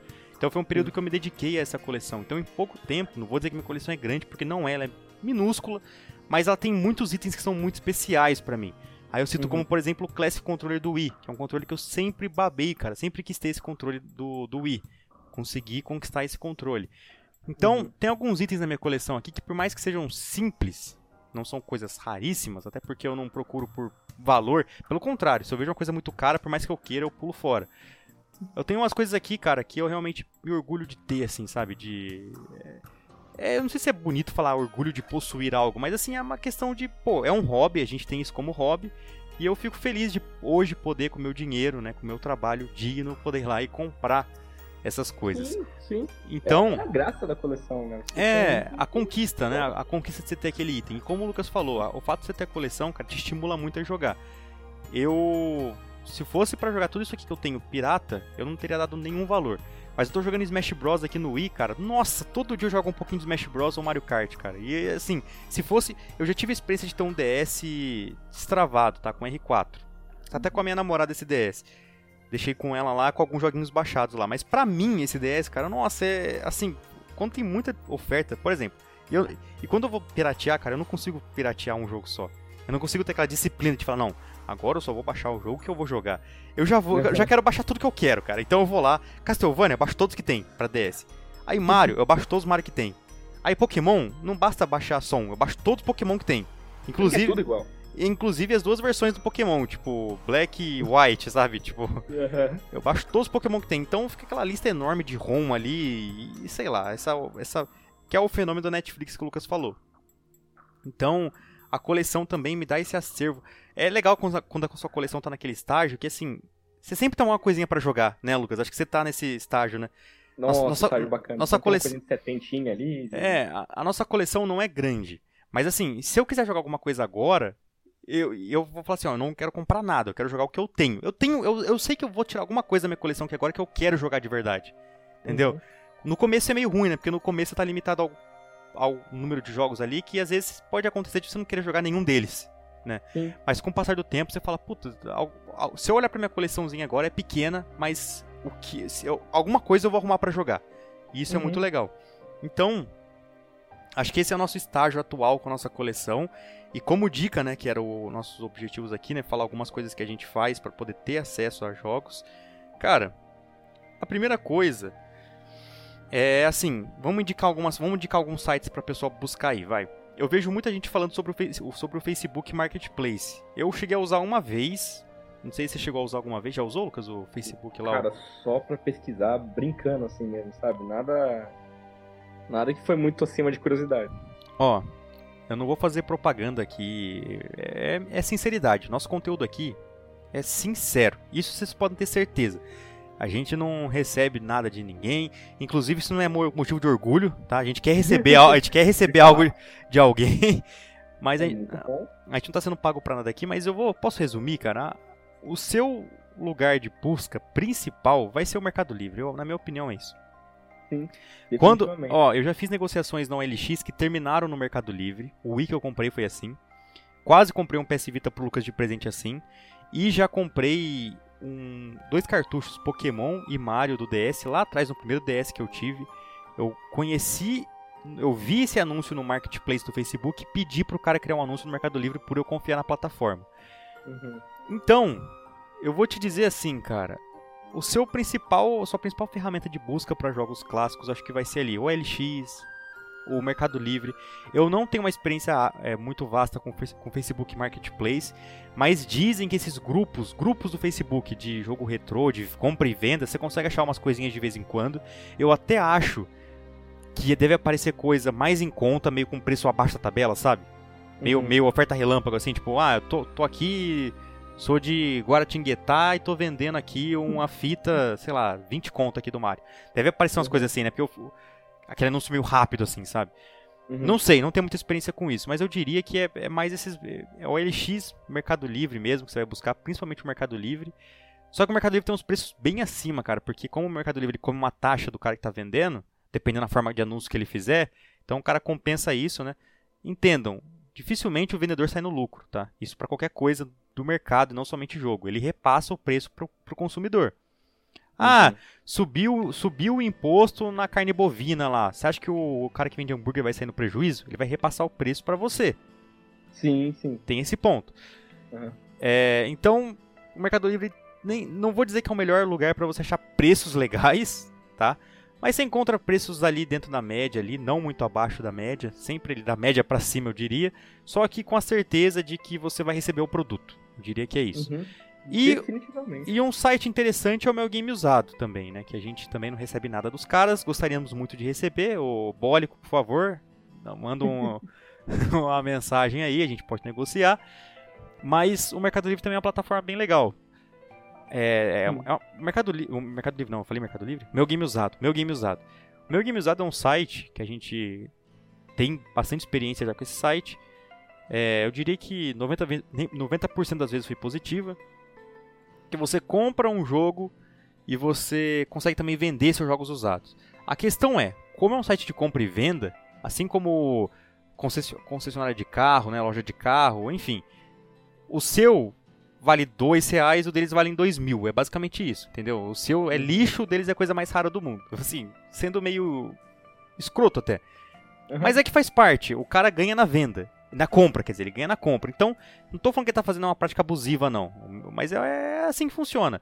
Quando você, vai, quando você trabalha com compra e venda de produto no mesma plataforma, a sua é desvalorizada e a do, do cara que tá te vendendo geralmente é valorizada. Né? A gente já passou por essas experiências em muitas lojas, aqui, na nossa cidade, inclusive. Uhum. Então você leva um punhado de videogame o cara fala, ah, isso aí vale 200. Aí o videogame dele todo velho, esse lento lá, vale, sei lá, mil reais. Que não. Mas no meu game usado, pelo menos, é aquela coisa. Os caras colocam o um selinho deles, dão uma garantia. É...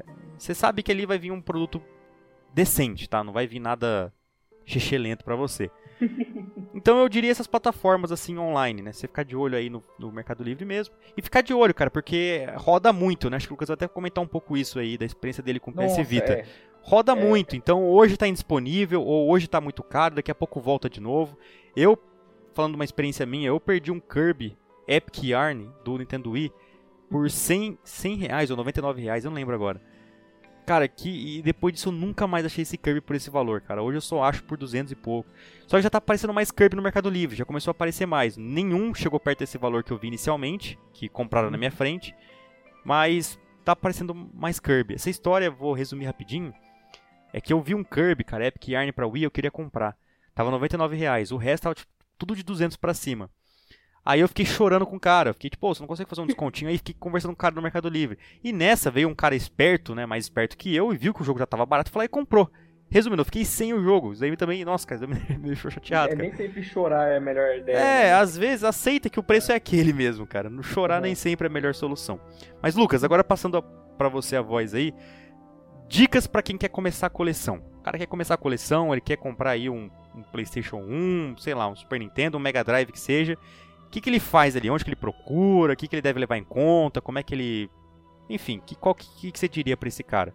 Baseado na cara, sua experiência. Numa escala de spa a um cubículo onde seu chefe grita com você de estresse, a gente tem que colocar que o megamizado está no spa e com mais obscuro fica, mais feira do rolo, vai ficando cada vez mais perto do cubículo lá. Então, cara, de fato, assim, você quer, você quer, como você disse, você quer uma coisa mais garantida ali, uma coisa Mercado Livre, cara. Mercado Livre e Mega Usado, acho que é. A, eu, eu, diria que é a, a norma e qualquer outra coisa é exceção. Você fala, ah, nesse caso tá valendo a pena. Ok, então vou ver no LX. Porque realmente tem, tem mais padrão, né? O Mercado Livre ele força, de certa forma, isso é negativo, mas ele força as pessoas a terem um padrão ali, a responderem, a entregarem rápido, porque senão, cara, a reputação dele vai lá embaixo. E se for lá embaixo, você já fica marcado ali, você sabe, ó, esse cara é melhor não comprar dele. Então, raramente, pelo que eu comprei, pelo que eu vi, existem experiências negativas. O meu game usado, eu confiava nele a ponto de achar que ele era flawless, assim, sabe? Perfeito. Porque eu comprei já. Já comprou diversos jogos de Wii nele, comprou jogos de DS. Foi, os de DS e 3DS foi nele também? 3DS, o, G, o, o de 3DS foi nele e eu comprei o Mario Kart nele, de DS. O Mario Kart, né? O DS já foi nele. Eu comprei. É... Eu não lembro se o Gran Turismo que eu comprei veio dele. Não, acho que não. Que veio. Que tanto os de, os de PS2 eu consegui achar um pouco mais barato no Mercado Livre, eu acabei levando no Mercado Livre. É, mas eu comprei um Assassin's Creed lá, um Heavy Rain e um Days Gone. Recentemente falando. E os três vieram impecáveis, cara. Impecável, impecável, impecável. Então eu meio que relaxei. Falei assim, não, os caras são flawless, assim. Comprar lá é garantia que vem flawless, flawless, flawless. É, eu, eu, ainda recomendo você comprar lá, porque eu acho que se você tiver algum problema é fácil resolver, né? mas eu só parei de confiar cegamente nele depois que você comprou aquele Resident Evil 4. Você comprou o Resident Evil 4 e veio com a capa vermelha, né? É. A questão do, do meu game usado é, o que o Lucas tá falando aí, eu comprei um Resident Evil 4, ele veio com a capinha vermelha. A capa vermelha provavelmente é do Super Mario, New Super Mario Bros. Wii. Tipo, os uhum. caras pegou a capinha e colocou no outro jogo. Então não é o jogo original completo, assim, né? Ele tá com uma modificação. E para quem é colecionador, cara, a gente pode até citar isso aí, né? Que é, assim, existem... A coleção, a coleção é uma coisa muito pessoal sua. Então, pode ser que você seja, aquele cara que não liga de ter capinha, que não liga de ter o manual. Eu gosto de colecionar tudo completinho, assim, sabe? Então, pra uhum. mim, conta essas coisas. E aí eu comprei um Resident Evil 4 do Wii e veio com a capinha vermelha. Se isso for alguma versão oficial, vocês comentem aí, mas até onde eu sei, não é. Só que qual que é o negócio do meu game usado, cara? É uma ótima plataforma, eles têm uma, uma puta credibilidade. Eles resolvem o problema, eu imagino. Nunca tive problemas assim de precisar devolver. Mas eu imagino que se eu tiver problema, eles vão resolver porque eles têm uma imagem a zelar, uma empresa grande. Isso, exato. E eles têm. Eles, eles trabalham bem certinho, assim, pelo que eles mostram nas redes sociais, sabe? Eles revisam o produto e tudo mais. Mas onde uhum. que. Qual que é o, o, o problema, assim? para mim é um problema, eu como colecionador, assim, como micro colecionador, para mim é um problema que é muitas coisas lá são itens de estoque. Eles mesmo eles são muito transparentes nisso, tá? Eles não te enganam em momento algum. Mas são itens de estoque, ou seja, o cara, eles devem ter na, lá no, no acervo deles 200 cópias de Resident Evil 4.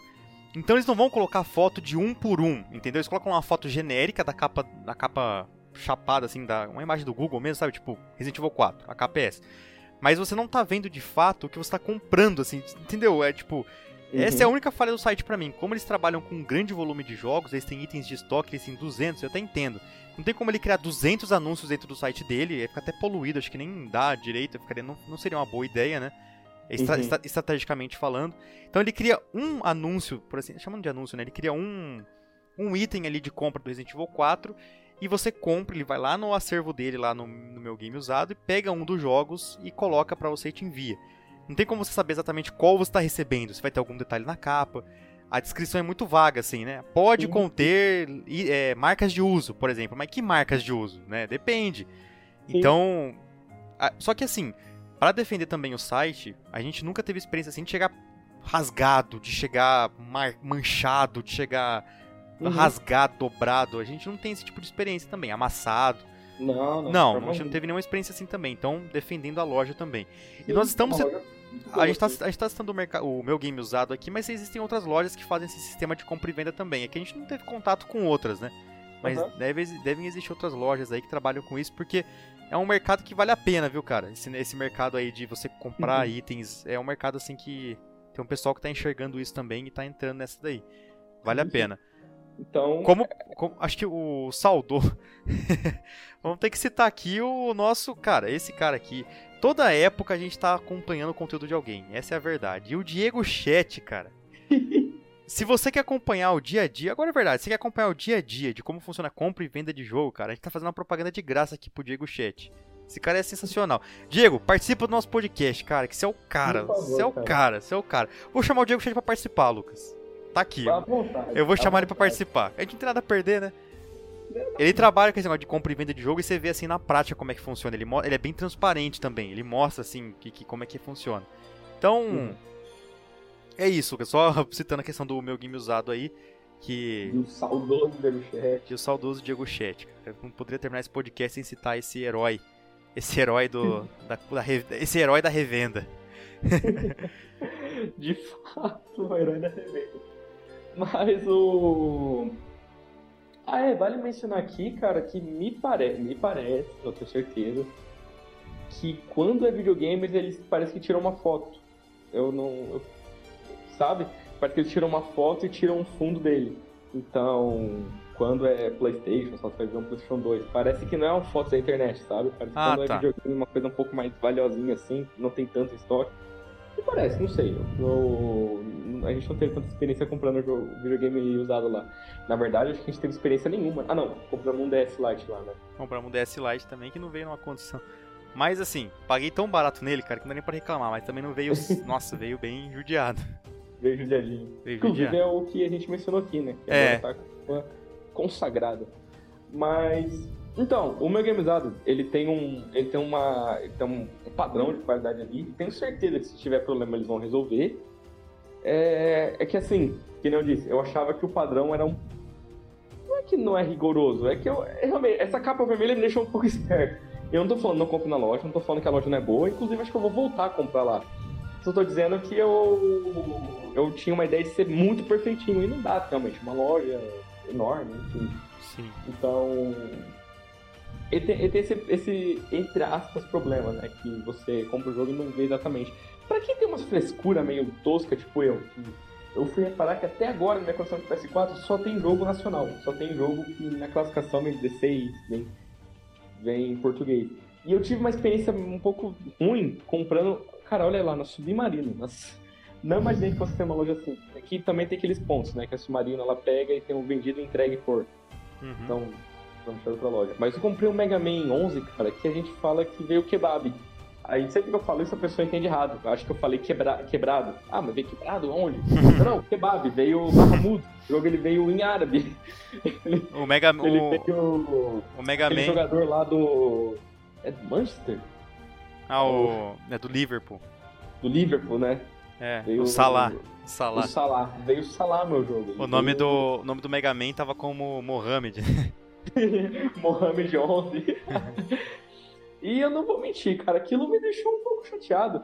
É, essa coisa de, de região tem, tem, um, tem um pouco isso. Por exemplo, se você tem videogames antigos, você, vai precisar se preocupar. Porque como o PS2, por exemplo, tem trava de região, se o Mega Usado ele vê um jogo europeu de PS2, ele vai avisar, é europeu, porque não roda, é diferente.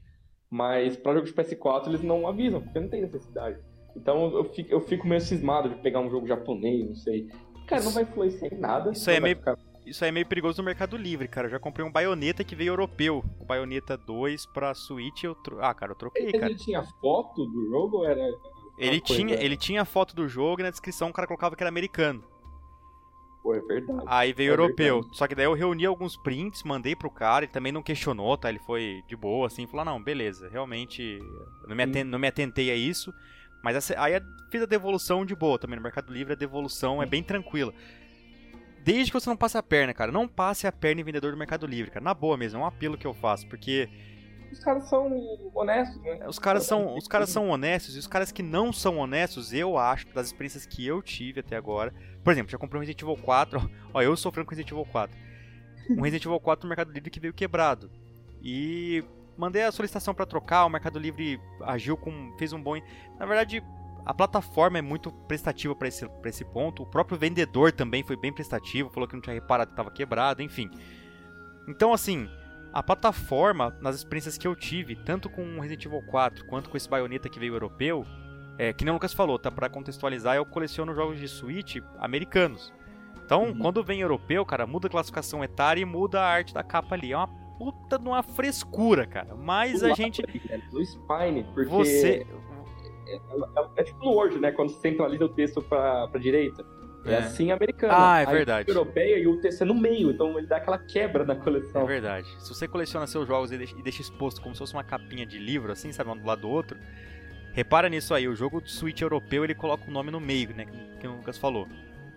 As capas de Switch são padronizadas, são todas vermelhas do lado com o nome do jogo. A versão americana, o nome do jogo fica mais para cima, a europeia fica no meio. Cara, é assim, quebra com a sua coleção, cara. Inclusive, coitado de quem tem um Xbox, né, Lucas? Que a coleção fica toda. Nossa, cara. Porque a... não tem padrão, não tem padrão. A Microsoft simplesmente tá cagando pra padrão e cada jogo que sai, sai com uma capa diferente. Sai com uma capa diferente, cara. É um negócio louco. Mas assim, é, das experiências que eu tive, o Mercado Livre também funcionou muito bem para troca, tá? Então, mas assim, cara, é uma decepções que você pode vir a ter, infelizmente. Comprar jogo e ele uhum. não, vir, não vir tão. Por isso que outra dica: se você comprar numa plataforma que não é uma loja, tipo o meu game usado, você comprar no Mercado Livre, no LX, no Facebook Marketplace da vida, sempre peça por foto, cara, não tenha medo de pedir foto, pelo contrário, peça Sim. foto, peça foto. Ah, mas eu vou perder o anúncio, eu preciso aproveitar porque tá muito barato. Cara, é, tem casos e casos, né? Eu mesmo perdi o Kirby lá, mas mesmo assim, peça não, foto. Pechincha é uma coisa. Agora, é. se você acha que tem um ponto ali do item que ele não tirou foto, pede. Pede. Pra você ter uma ideia, cara, por exemplo, é, quando eu fui comprar o seu Wii, tinha um que numa das fotos ele colocou a sensor bar em cima do Wii e tirou foto daquilo. Falou que o videogame estava completo. Eu falei, hum... falei, cara, tá completo, tem a tampa da parte de cima. Sim. Não, tem sim, tem sim. E não incluiu foto. E depois eu fui olhar, ele não incluiu a foto, eu de novo fui naquela foto, tava sensor bar em cima, e comecei a só dar uma observada mais de perto. Falei, cara, não tá com tanto esse negócio aqui. E se eu não tivesse, se eu tivesse ignorado, ia pegar o negócio sem a tampa mesmo. Sim. Então, assim, se você acha que tem um ponto ali que possa, você viu em algum lugar que não tem, você. Ah, eu ouvi um amigo meu que tinha um jogo que no canto inferior esquerdo ah, tava rachado. Então pega, fala, ah, manda foto de, de tal parte. É, e um, e para você ver que você tem que pedir quanto mais foto for possível, eu acho que para evitar problema, tem vendedor no Mercado Livre que já é transparente e coloca. Tem uns caras que colocam uma foto de cada para parte que está quebrado, tá com Sim. problema. Eu acho Sim. que é para evitar problema. Sim. E, por exemplo, eu estava pesquisando aqui Persona 4, Inclusive, eu vou falar um pouco do OLX depois, mas agora eu tô determinado a pagar 250 num Persona 4 no Mercado Livre só de raiva. Porque, putz, cara, como os caras não OLX deixam o saco, então eu quero comprar para me vingar mesmo. Tenho uhum. esse Persona 4, mas tinha um que tava um pouco mais barato, tava por 250. Aí ele tirou uma foto especificamente da lateral, da, do spine ali, onde. aquela parte do. sabe? Onde fica o nome do jogo. E lá tava tudo perfeito o jogo, menos ali. Ali a cor tava desbotada. Eu acho que provavelmente pegou sol. Esse negócio... Ah, inclusive se você for colecionar jogo, cuidado com sol, tá? É, desbota. Tem o jogo de PS2 que ficou um pouco rosa, o Greatest X. Tem jogo, pra quem vai se aventurar em colecionar Xbox clássico 360, fica azul. Por algum motivo a parte verde do Xbox some, fica só azul, ele vira Viram PlayStation, no fundo é. um PlayStation. Se fosse mandar e... naquele, se fosse mandar naqueles sites lá, como é que chama aqueles site não, aquelas empresas lá que avaliam o jogo, já ia tirar um belo de um 7, né, um 7.6 ali no Not Mind. Ah, outra coisa. Ah, ah, sei lá, papo picante. O Assassin's Creed que eu tenho aqui, o que eu comprei, eu vou falar um pouco disso no LX, ele veio com essa mesma coisa, ele veio desbotadinho. Eu não sei qual é a cor exata de impressora, não, não sei como funciona mas tem alguns videogames que tem esse problema com algumas cores. É, no de PS Vita, aqui o Assassin's Creed parece que ele perdeu o amarelo. E, inclusive, no Persona 4 que eu vi nesse anúncio também era esse mesmo problema, era o amarelo. É o... Acho que não é amarelo que fala, né, professora? Ele é, é ciano, magenta e... Yellow. Enfim, essas cores de impressora. É, então, eu não então, sei também. Oi? Não sei também. Mas é. Eu entendi, a pigmentação, né? Dá uma. Sim, a, aquelas cores da impressora lá. Acho que é ciano, enfim. E parece que o PSV tem esse problema com o amarelo. Mas enfim, encurtando, é, a parte do lado tava sem a cor. Tava, quando você colocar do lado da coleção, vai ficar, vai ficar desbotado, nem, sei lá, embalagem de manteiga velha. Fica desbotado. E era uma coisinha no lado da, da capa, cara. O cara ele teve uma excelente índole, parabéns aí pro vendedor que fez isso, e já colocar, não enganar ninguém. Mas quando você vê o jogo naquele estado que tava, cara, novo, não tinha nada na capa, tinha risco nada. Você fala, caramba, estourei. Achei. Sim. E mais barato. Só que tem aquele ponto que não tá. Então se você acha que tá faltando, ah, foto da lateral, foto dentro, foto do CD, a parte trás, não sei, cara. Tem algum ponto que você acha que pode ter, pede. Não, não tem nada, pede. Sim. Pe não, é, peça foto. E seja específico, né? Ah, eu quero uma. Oh, mostra uma é. foto da lateral da capa, uma foto da parte de trás sim, da capa sim. que eu não vi, um manual, sei lá. Sim, pede. É, seja específico, porque às vezes tem. Realmente tem, cara. Você acha que não, mas às vezes tem um pontinho lá que você não repara na euforia na hora de comprar, e quando você chega e fala, putz. Aí você volta no anúncio e fala, cara, tava ali. É. Ele não tirou foto, mas dá pra ver como eu não vi. Então seja detalhista, seja detalhista, porque isso vai te ajudar. Outro. Mas. Oi? Não, pode falar que eu, já, eu ia citar um outro ponto. E eu, eu, também, então pode citar outro ponto. Não, outro ponto que eu ia falar é para você escolher. É, já é no caráter mais sentimental da parada. Escolha o, a, sua, a sua coleção para você. Essa dica é pra você que tá começando a colecionar. Acho que na verdade todas as dicas são para quem tá começando, né? Quem é mais experiente uhum. já, já desenrola bem isso aí.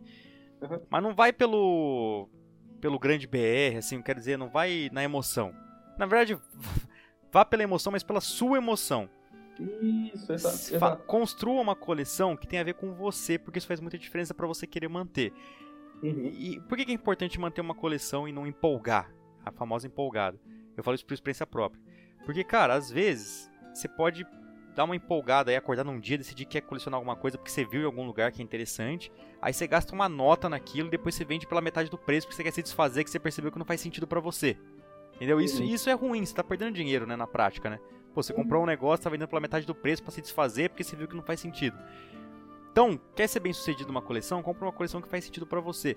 Obviamente, você não precisa ter comprar só aquilo que você teve na infância. Que nem, eu, eu tinha muita vontade de ter um Wii que eu joguei na casa do meu primo há muito tempo atrás. Eu era criança na época mesmo. Então fui lá e comprei o Wii. Não quer dizer que eu vá comprar somente jogos que eu joguei na época que eu joguei com meu primo. Eu posso expandir essa coleção, mas ela parte de um princípio que eu já tive contato, que eu acho interessante, que eu gosto dos jogos, que marcou, enfim. E uma dica que as pessoas. Só que assim, e, e, também eu quero dar essa dica que eu dei agora, né? De você escolher algo, algo que faça sentido para você. Acho que esse é o ponto. Se você. Uhum. Se não faz sentido nenhum para você PlayStation 3, você vai comprar só porque tá barato, sei lá. Isso. Sim, sim. Entendeu? E o outro ponto também é esse, o, o, pode até parecer contraditório o que eu vou dizer agora, mas existe uma diferença entre comprar algo que faz sentido para você e comprar algo que você acha que vai reproduzir o sentimento que você teve lá atrás. Nada que você comprar vai reproduzir o exato sentimento que você teve na sua infância. Então, um erro também é esse. Eu, canais que falam mais sério de colecionismo, eu acho que o Minicastle fala disso, eu acho que o Fazendo Nerdice lá também, o Elba comenta disso. Uhum. Canais que levam o colecionismo mais a sério assim. Então, não compra, cara, achando. É, tenta, tenta entender isso na sua mente primeiro.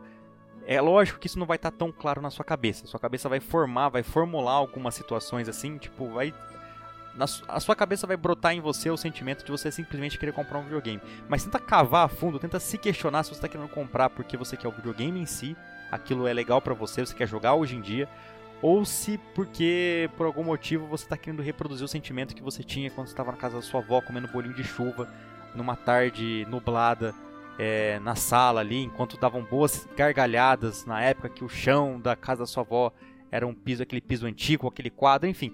Então pensa se você não quer reproduzir esse sentimento, porque se for essa, se for essa a razão, cuidado, cara, porque você pode gastar uma nota, vai se frustrar porque você nunca, jamais vai conseguir reproduzir esse sentimento.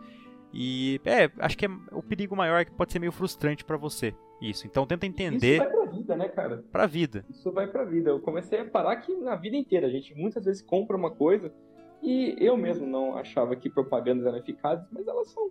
É, eu, já, eu já usei esse exemplo com você, mas agora falando para essa audiência e, de duas pessoas, hum. que, por exemplo, eu toco. Respeito, respeita as duas pessoas aí, o público, cara. Respeita. É, essas lindas duas pessoas vocês são incríveis. É, eu toco guitarra. E, nossa, cara, é, cara, pensa, todo hobby é caro, né? E, e guitarra tem também essa coisa emocional, não sei o quê. E tem um agravante que um som não dá para ser medido. Nossa, esse aqui está com 60 FPS. Não.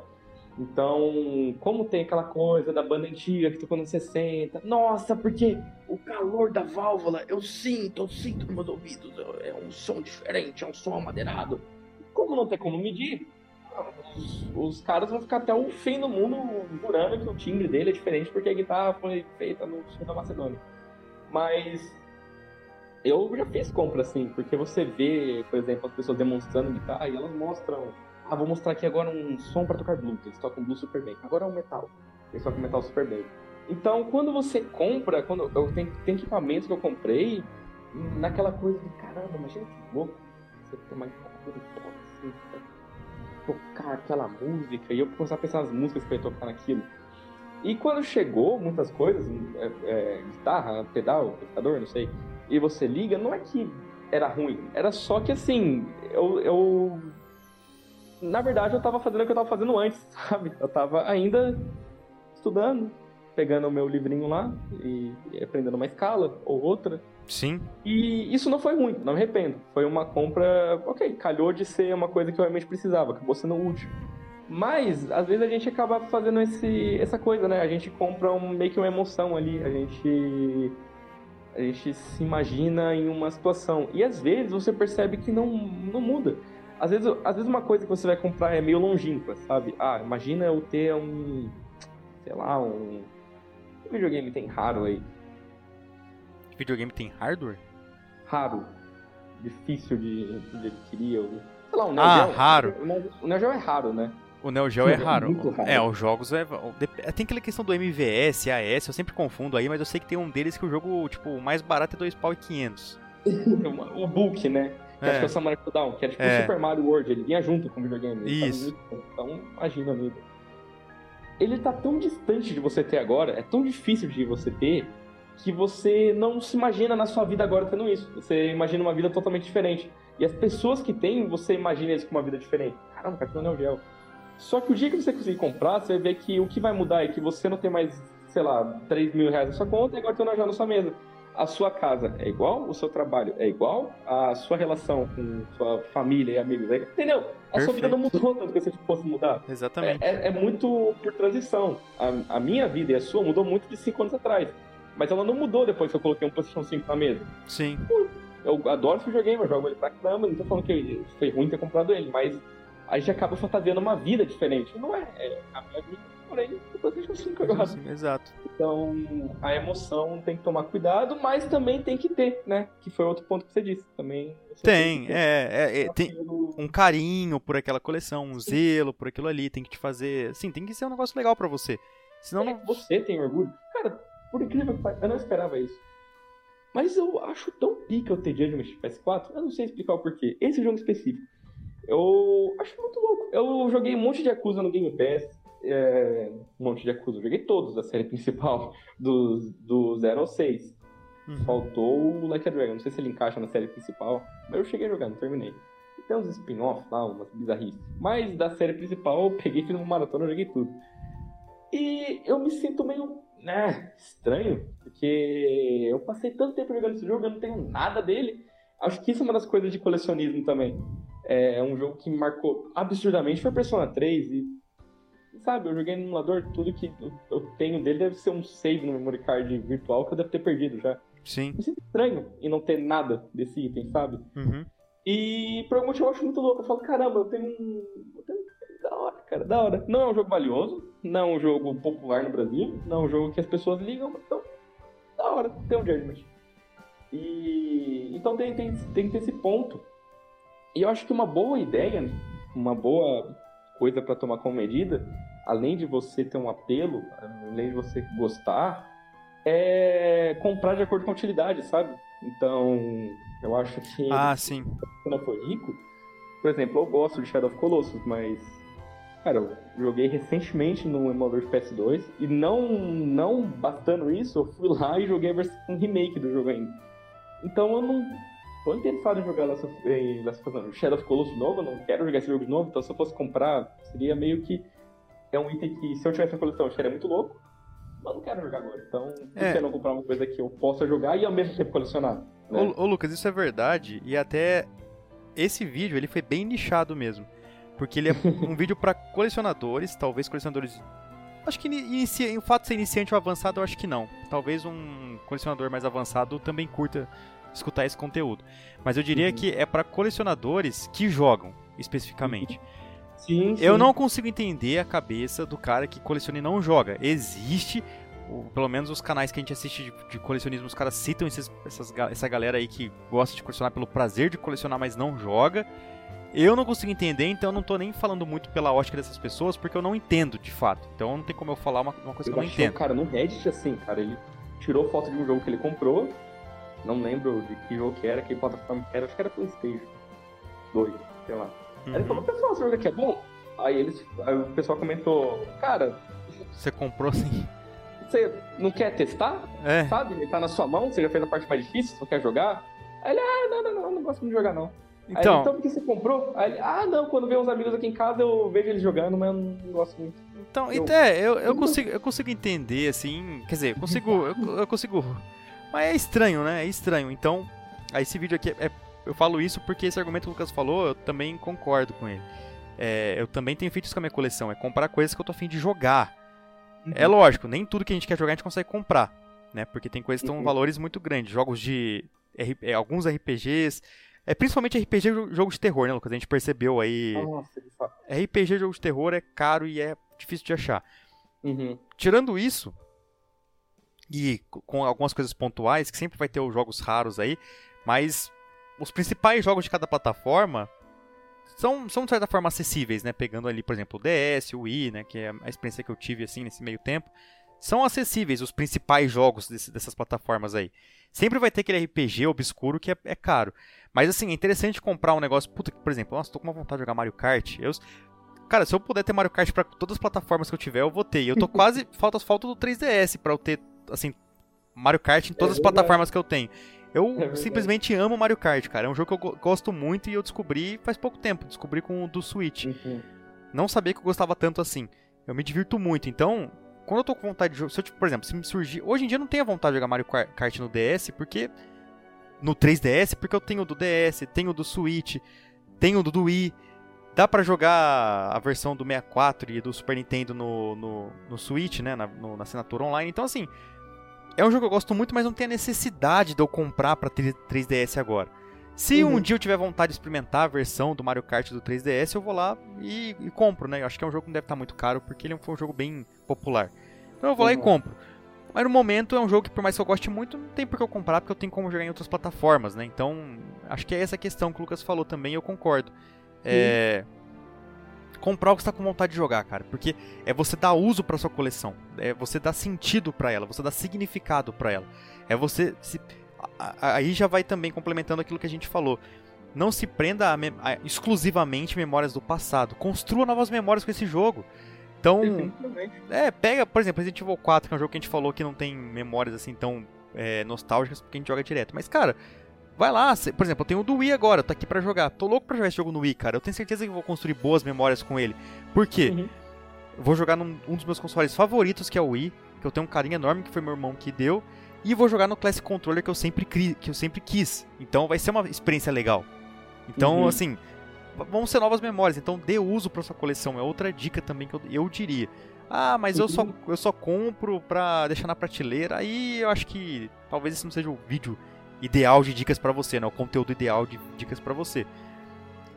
Ou, ou então, ou então, né? é, ou então simplesmente aproveite as outras dicas que a gente deu. É, o que o Lucas falou, dá uma repensada, cara, tenta experimentar aí o que você tem na. Não que você esteja errado e é. se faz bem, ok. Mas eu falo isso na preocupação de depois você falar, cara, o que, que eu tô fazendo, sabe? Que, cara, acontece muita gente de ficar deprimido e vender coleções inteiras, falar. É.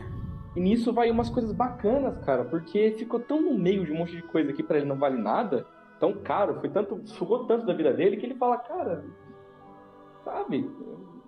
Eu acho que você tem que deixar isso é, conciliar com a sua vida isso, sabe? Deixar eles andando lado a lado ali, não atrapalhando. E você vê direto, é, pessoa que trabalha com o jogo, não sei o que, falando. Ou vende até, ah, tal jogo aqui, ah, a coleção. Ou a pessoa que tem a coleção, ah, tal jogo, não joguei, mas tá aí. Eu até falei para você que eu vi um vídeo de um cara falando, ah, tá aqui minha coleção de 50 jogos de PS5. Eu falei, caramba, eu não consigo citar três jogos de PS5. Esse maluco me comprou 50. Sim. Foi acho que alguns meses atrás. Até hoje tá difícil sair jogo pra PS5. Sim. E, cara, ele foi passando pela, pela coleção, achei aquele vídeo tão morno, tão frio, sabe? Primeiro que é, eu acho que o bacana de uma coleção é você olhar ela e falar, ah, esse cara gosta de tal coisa. Porque tem muito isso. Ah, esse cara gosta mais de RPG. Ah, esse cara ele é fã de Yakuza. Ele tem todos os Yakuza na coleção dele, olha que legal. Ah, esse cara ele joga. Você consegue traçar o tipo de jogador que a pessoa é pela coleção. Acho muito bacana. Acho que você é. quer customizar. Eu também acho isso 100%, eu concordo 100%, acho bacana isso também. É isso que eu busco pra minha coleção, que ela tem a minha cara. Mas, sim, sim. Mas tem os caras que colecionam full set aí, né? Então cada um tem o seu sua preferência, ah, é, se né? For, se for, se você tiver pretensão de ter full set, ok. É, mas, eu, eu, falo que tem mas... gente que simplesmente tem uma coleção sim, grande. Sim. E, fica só, tipo, uma coleção PS4. Eu, é, eu não gosto disso, cara. Eu nunca gostei disso. Aí, por exemplo, que nem o próprio Diego Chat fala isso. Ele fala, ah, olha o jogo de DS aqui. Às vezes ele não sabe nem o nome do jogo, cara. Ele não sabe nem falar o nome do jogo. Então, esse aqui. Pessoa pra coleção, parça. Esse aqui é o jogo das pessoas pra coleção aí. É pra, pra aumentar a coleção. Então, esse, esse pra aumentar a coleção, pra inflar a coleção, é que nem. Aí, de novo, tem pessoas para cada público, tá? A tá... Esse vídeo aqui é um. Esse conteúdo aqui é um conteúdo muito sincero, com a nossa opinião. A gente não esconde isso, é um conteúdo com a nossa opinião, tá? Uhum. Então, é isso. Mas é a mesma coisa do cara que enche a conta de garapa pra falar que tem muita platina. Tipo, a, é, a, a platina não tem, não tem peso, assim, a platina, sabe? É um monte de garapinha para dizer que ele tem um tanto lá de platina na conta. É, vence o propósito, né? É. E que nem eu disse, ele, quando você. Ah, uma coisa de PS4, olha quantos jogos tem. Aí você vai lá, se você tem, gosta, tudo bem, mas, tipo, a maioria só tem. Ah, Watch Dogs, Assassin's Creed Unity, Uncharted 4 fala, esse maluco gosta desses negócios, ele comprou só de. Então, eu acho, eu acho bacana ter em mente isso. Comprar coisa que você gosta. E que nem eu disse, cara, ele, ele foi passando pela coleção de PS5 e foi. Ah, comprei esse jogo, it's alright. Uhum. jogo, não joguei ainda. Esse jogo, é, não gostei muito. Ah, esse jogo aqui é legal. Devil May Cry 5 é legal. Ah, esse aqui. E eu fiquei pensando, caramba, cara, que coisa morna, sabe? Se eu, se você, se alguém nesse mundo quiser me deixar feliz e quiser se doar, quiser perder um pedaço da sua alma, porque isso vai ser chato, sentar do meu lado e falar assim, cara, você quer falar sobre sua coleção? Eu vou falar, sim, eu quero muito, cara. Eu vou explicar exatamente. Esse aqui eu comprei em tal dia, eu joguei, eu acho isso, isso e isso. Eu vou ficar tanto tempo falando disso, cara. Sim. E eu acho que isso é bacana, isso é legal, você ter essas memórias, você ter essa, essa ligação. E sem contar que dinheiro não é infinito, né, cara? Se você for gastar seu dinheiro, é bom empregar ele. É, exato. E, inclusive tem aquela pergunta, né? É, já que a gente tá falando de dica, aquela pergunta. Qual é o melhor console para colecionar? E a resposta é que não há, né? A não. resposta é, é o quê? O melhor é o mais barato? É, Aí, aí o Elba foi genial, né? Se não me engano, o Elba que falou: não tem os melhores, tem os piores. É, isso é verdade, isso é verdade. Tem, aí, tem uns que você não vai conseguir, tem uns que esquece. Game, vai... GameCube, você até acha uma coisa ou outra. Eu vi, tem aquele problema do Disk Rotten, né? Eu não sei se é com todos os jogos ou só com Metal Gear Twin Snakes. Não, não ele tá, é geral. É geral, Metal né? Gear é 100% quase. Então, outro termo aí do, do, do, do, do dicionário de colecionismo aí, Disk Rotten, não, não necessariamente colecionismo, acho que de jogos em geral, mas o, cole, uhum. o cara que coleciona sofre muito com isso. É quando o disco em si começa a literalmente estragar, né? Ele começa a pipocar, começa... Ele estraga, Sim. ele estraga. Alguns consoles são notórios por isso, né? Alguns eles falam que, ah, em 20 anos é para começar. E tem uns que eram para começar e ainda não começaram. Então, assim. É. Depende do caso, pesquisa, né? Pes... É, dá, uma... caso a caso. dá uma pesquisada nesse termo. Coloca, por exemplo, você quer colecionar PlayStation 1, pesquisa aí, PlayStation 1 Disc Rotten. E dá uma lida nas incidências dos casos e vê se, é, é, se tem muita incidência ou não. Mas, de novo, o Lucas está certo. Eu acho também que não tem o melhor console para se colecionar vá por essas dicas que a gente deu ao longo do vídeo, mas os piores eu diria talvez que seria o GameCube. Dizem que o PlayStation 1 é muito difícil de colecionar porque não ele, dá, não dá. ele você simplesmente não acha jogo original de Play 1. Sim, então é, é, difícil de achar jogo original de Play 1 aqui no Brasil, em terras tupiniquins. então, Assim, eu acho que agora. É que todo jogo, o jogo custa mil reais, cara. Todo jogo. Imagina você gastar mil conto em um. Todo jogo. É, Sega Saturn e Dreamcast, eu não tenho conhecimento para falar desses consoles. Você sabe, Lucas? Você é... Sega Saturn e Dreamcast, não tenho certeza. Eu acho que Sega Saturn é um pouco embaçado, não é? Eu não, não tenho certeza aqui agora. E tem aquele Neo Geo também lá. Eu aí... sei que Sega CD é ruim, porque ele, pelo que eu ouvi falar no minicast, eu acho que ele dá problema de disc rot. E eles falam que é quase assim 100%, sabe? É a maioria, tá? Ah, yeah. E deve ser mesmo, o começo, o, com... é caro. o começo da mídia deve, deve ser por aí mesmo. Então, né? E muita gente compra lacrado, não sei o quê. Outra coisa, não compra lacrado. Você pretende jogar porque você vai abrir depois, então. Pra que comprar lacrado, cara? É. Se você for comprar lacrado, você vai ter responsabilidade de deixar na sua coleção um item lacrado e. Faz isso. É, item, lacra... item lacrado não faz sentido. E se você compra um item lacrado e você pretende abrir, saiba que na hora que você abrir aquele pacote, ele desvalorizou ali pelo menos uns 20, 30% para frutar. É, então você pagou a mais e depois reduziu o preço dele imediatamente. Então já compra com preço reduzido, cara. É. Mas é, é triste isso, né? Eles estavam falando, porque às vezes você vê um item lacrado Sega CD e você compra, tem, tem gente que compra, né? E fica.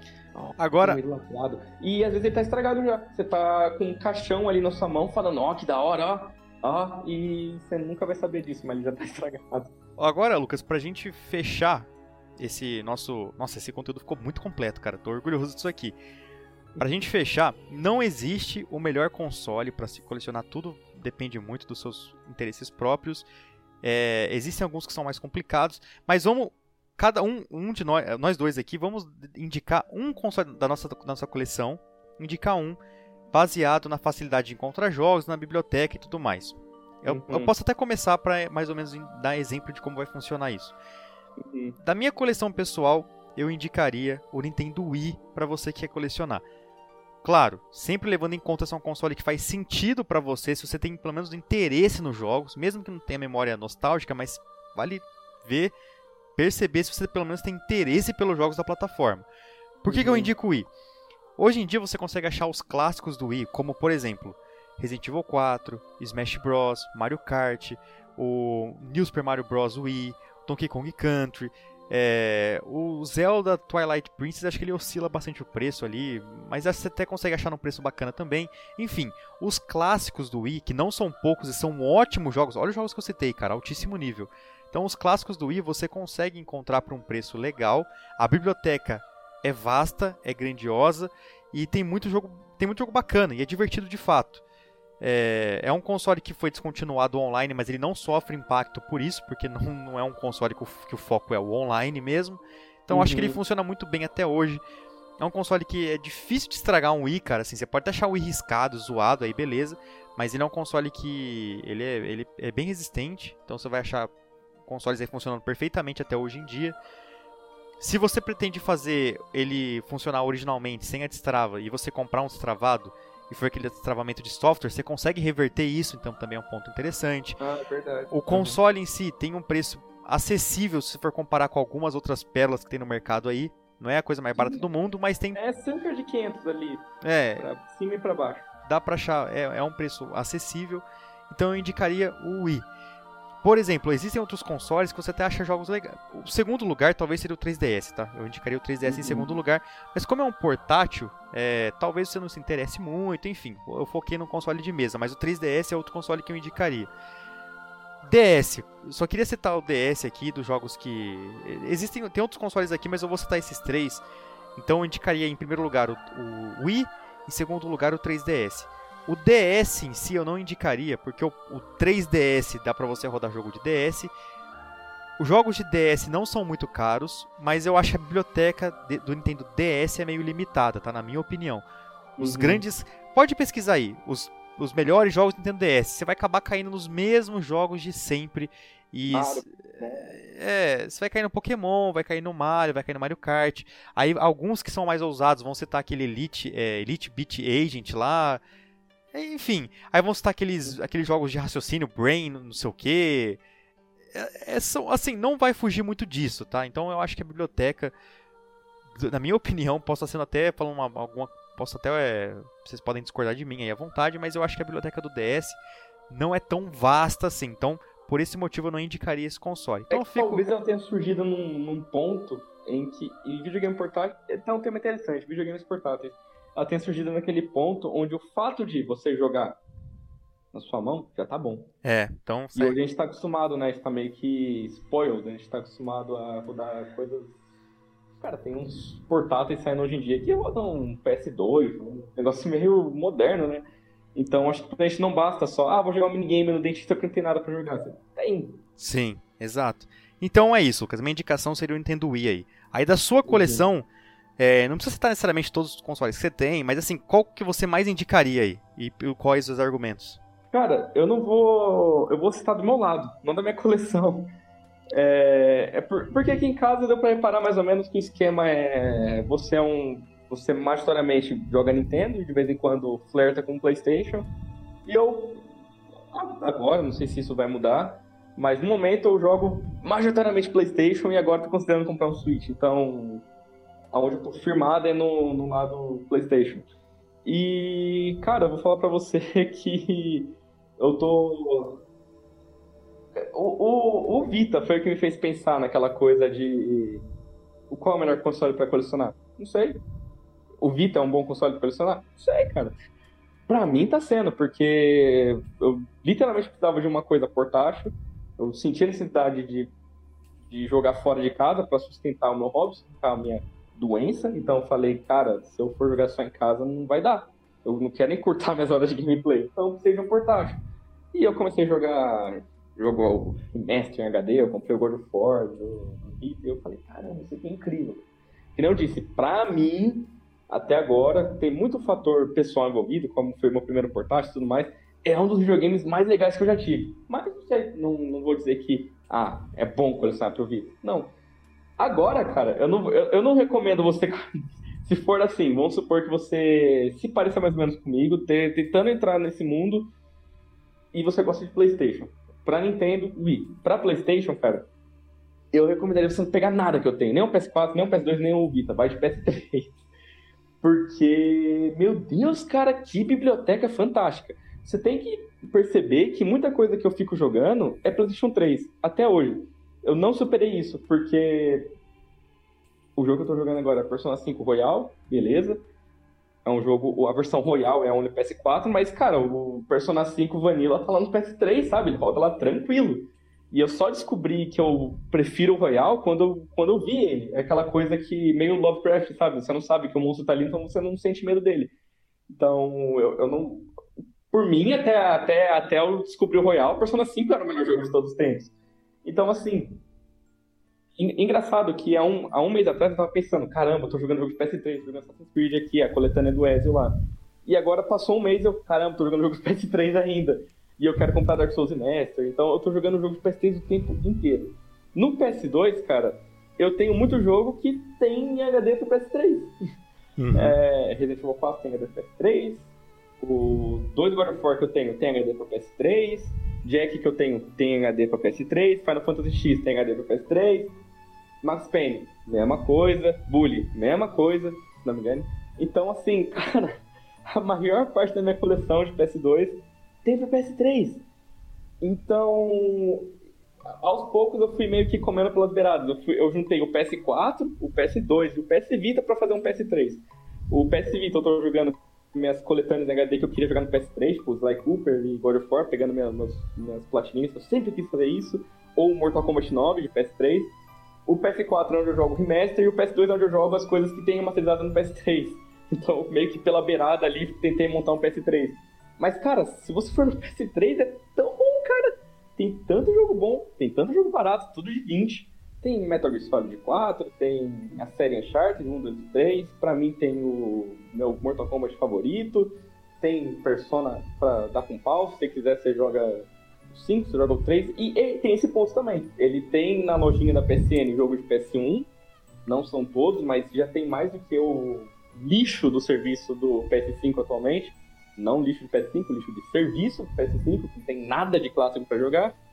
Então ele tem jogo de PS1 para jogar, tem jogo de PS2, tem tipo Persona 3, tem Silent Hill 4, você fazendo um esquema para colocar sua loja japonesa, enfim.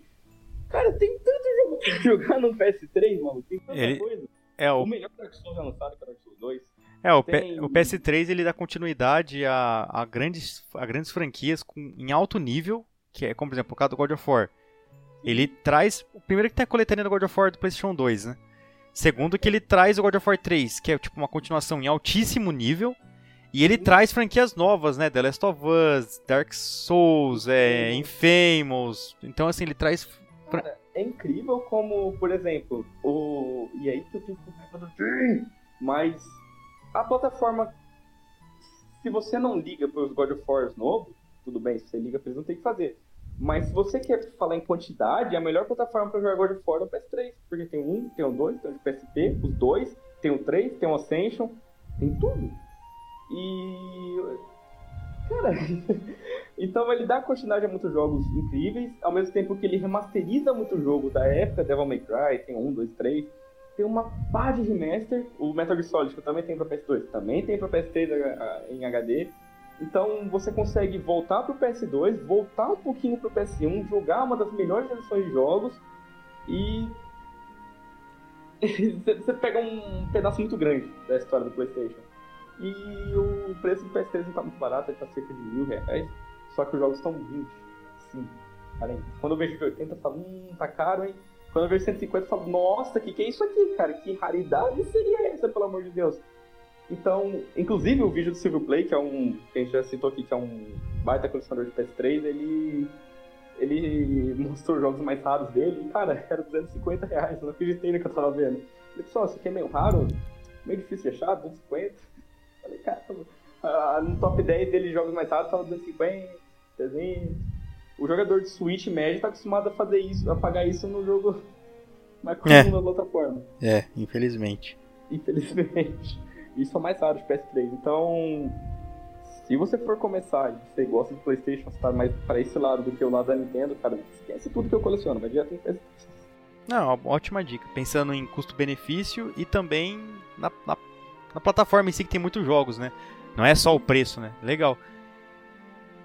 Lucas, cara, foram longas duas horas aqui de muito conteúdo caprichado, cara. Você tem, acho que, bom, voltamos em alto nível, né? Fazia tempo que a gente não, Voltamos em alto nível, em alto estilo nossa, voltamos, tô muito feliz com isso aqui. Pessoal, de novo, na descrição desse vídeo aqui vai ter o nosso conteúdo mais antigo. Acho que vale citar que nesses dois anos a sua opinião mudou para algumas coisas, como a gente pôde ver nesse podcast aqui. Mas tem muito conteúdo bacana para vocês escutarem, além desse podcast. Se você ouviu até aqui e gostou desse conteúdo, tem mais coisa para você ouvir no passado. Mas, como a gente falou aqui, não vamos ficar presos só na nostalgia. A gente garante aqui que vão sair novos vídeos e novos, ou depende no Spotify, né, novos podcasts aí é, daqui pra frente, tá? Então agora com mais tempo, agora eu que tô com mais tempo, né? o Lucas não necessariamente tá com mais tempo, só que agora eu tô com um pouquinho mais de tempo para conseguir editar e tudo mais, então a gente vai conseguir voltar com esse projeto pelo qual a gente tem tanto carinho. É, e então é isso. Então se você gostou disso, estiver vendo no YouTube, deixa o seu like, comenta aí embaixo, se inscreva no canal. E mais interessante do que esses protocolos meio automáticos, comente realmente a sua experiência com colecionismo, o que, que você acha que é o colecionismo. Se você tem uma coleção, comenta um pouco sobre ela pra gente. Se você tiver no Spotify, dá as, dá as estrelinhas lá, tem como você é, avaliar né, de uma a cinco estrelinhas, então dá lá o seu voto, isso vai ajudar bastante a gente a ficar melhor ranqueado no Spotify. E não sei se vai ter mais alguma plataforma, mas seja lá qual plataforma que você estiver ouvindo isso, é o nosso sincero agradecimento por você ter escutado até aqui. É isso, Lucas. É isso. Por hoje é, i- por hoje é isso, né? Por hoje é tudo isso, né? Tem bastante, tem bastante coisa interessante aí para as pessoas extraírem desse vídeo aí. Beleza? Estamos conversados por hoje? Estamos conversados, agora é hora de usar nossas coleções, né? Com certeza. Isso e... Exatamente. E jogar nossas coleções. A gente acredita muito nisso. Dar uso para coleção. Cara, muito obrigado então por ter escutado até aqui. Até o nosso próximo episódio. Um grande abraço e fui.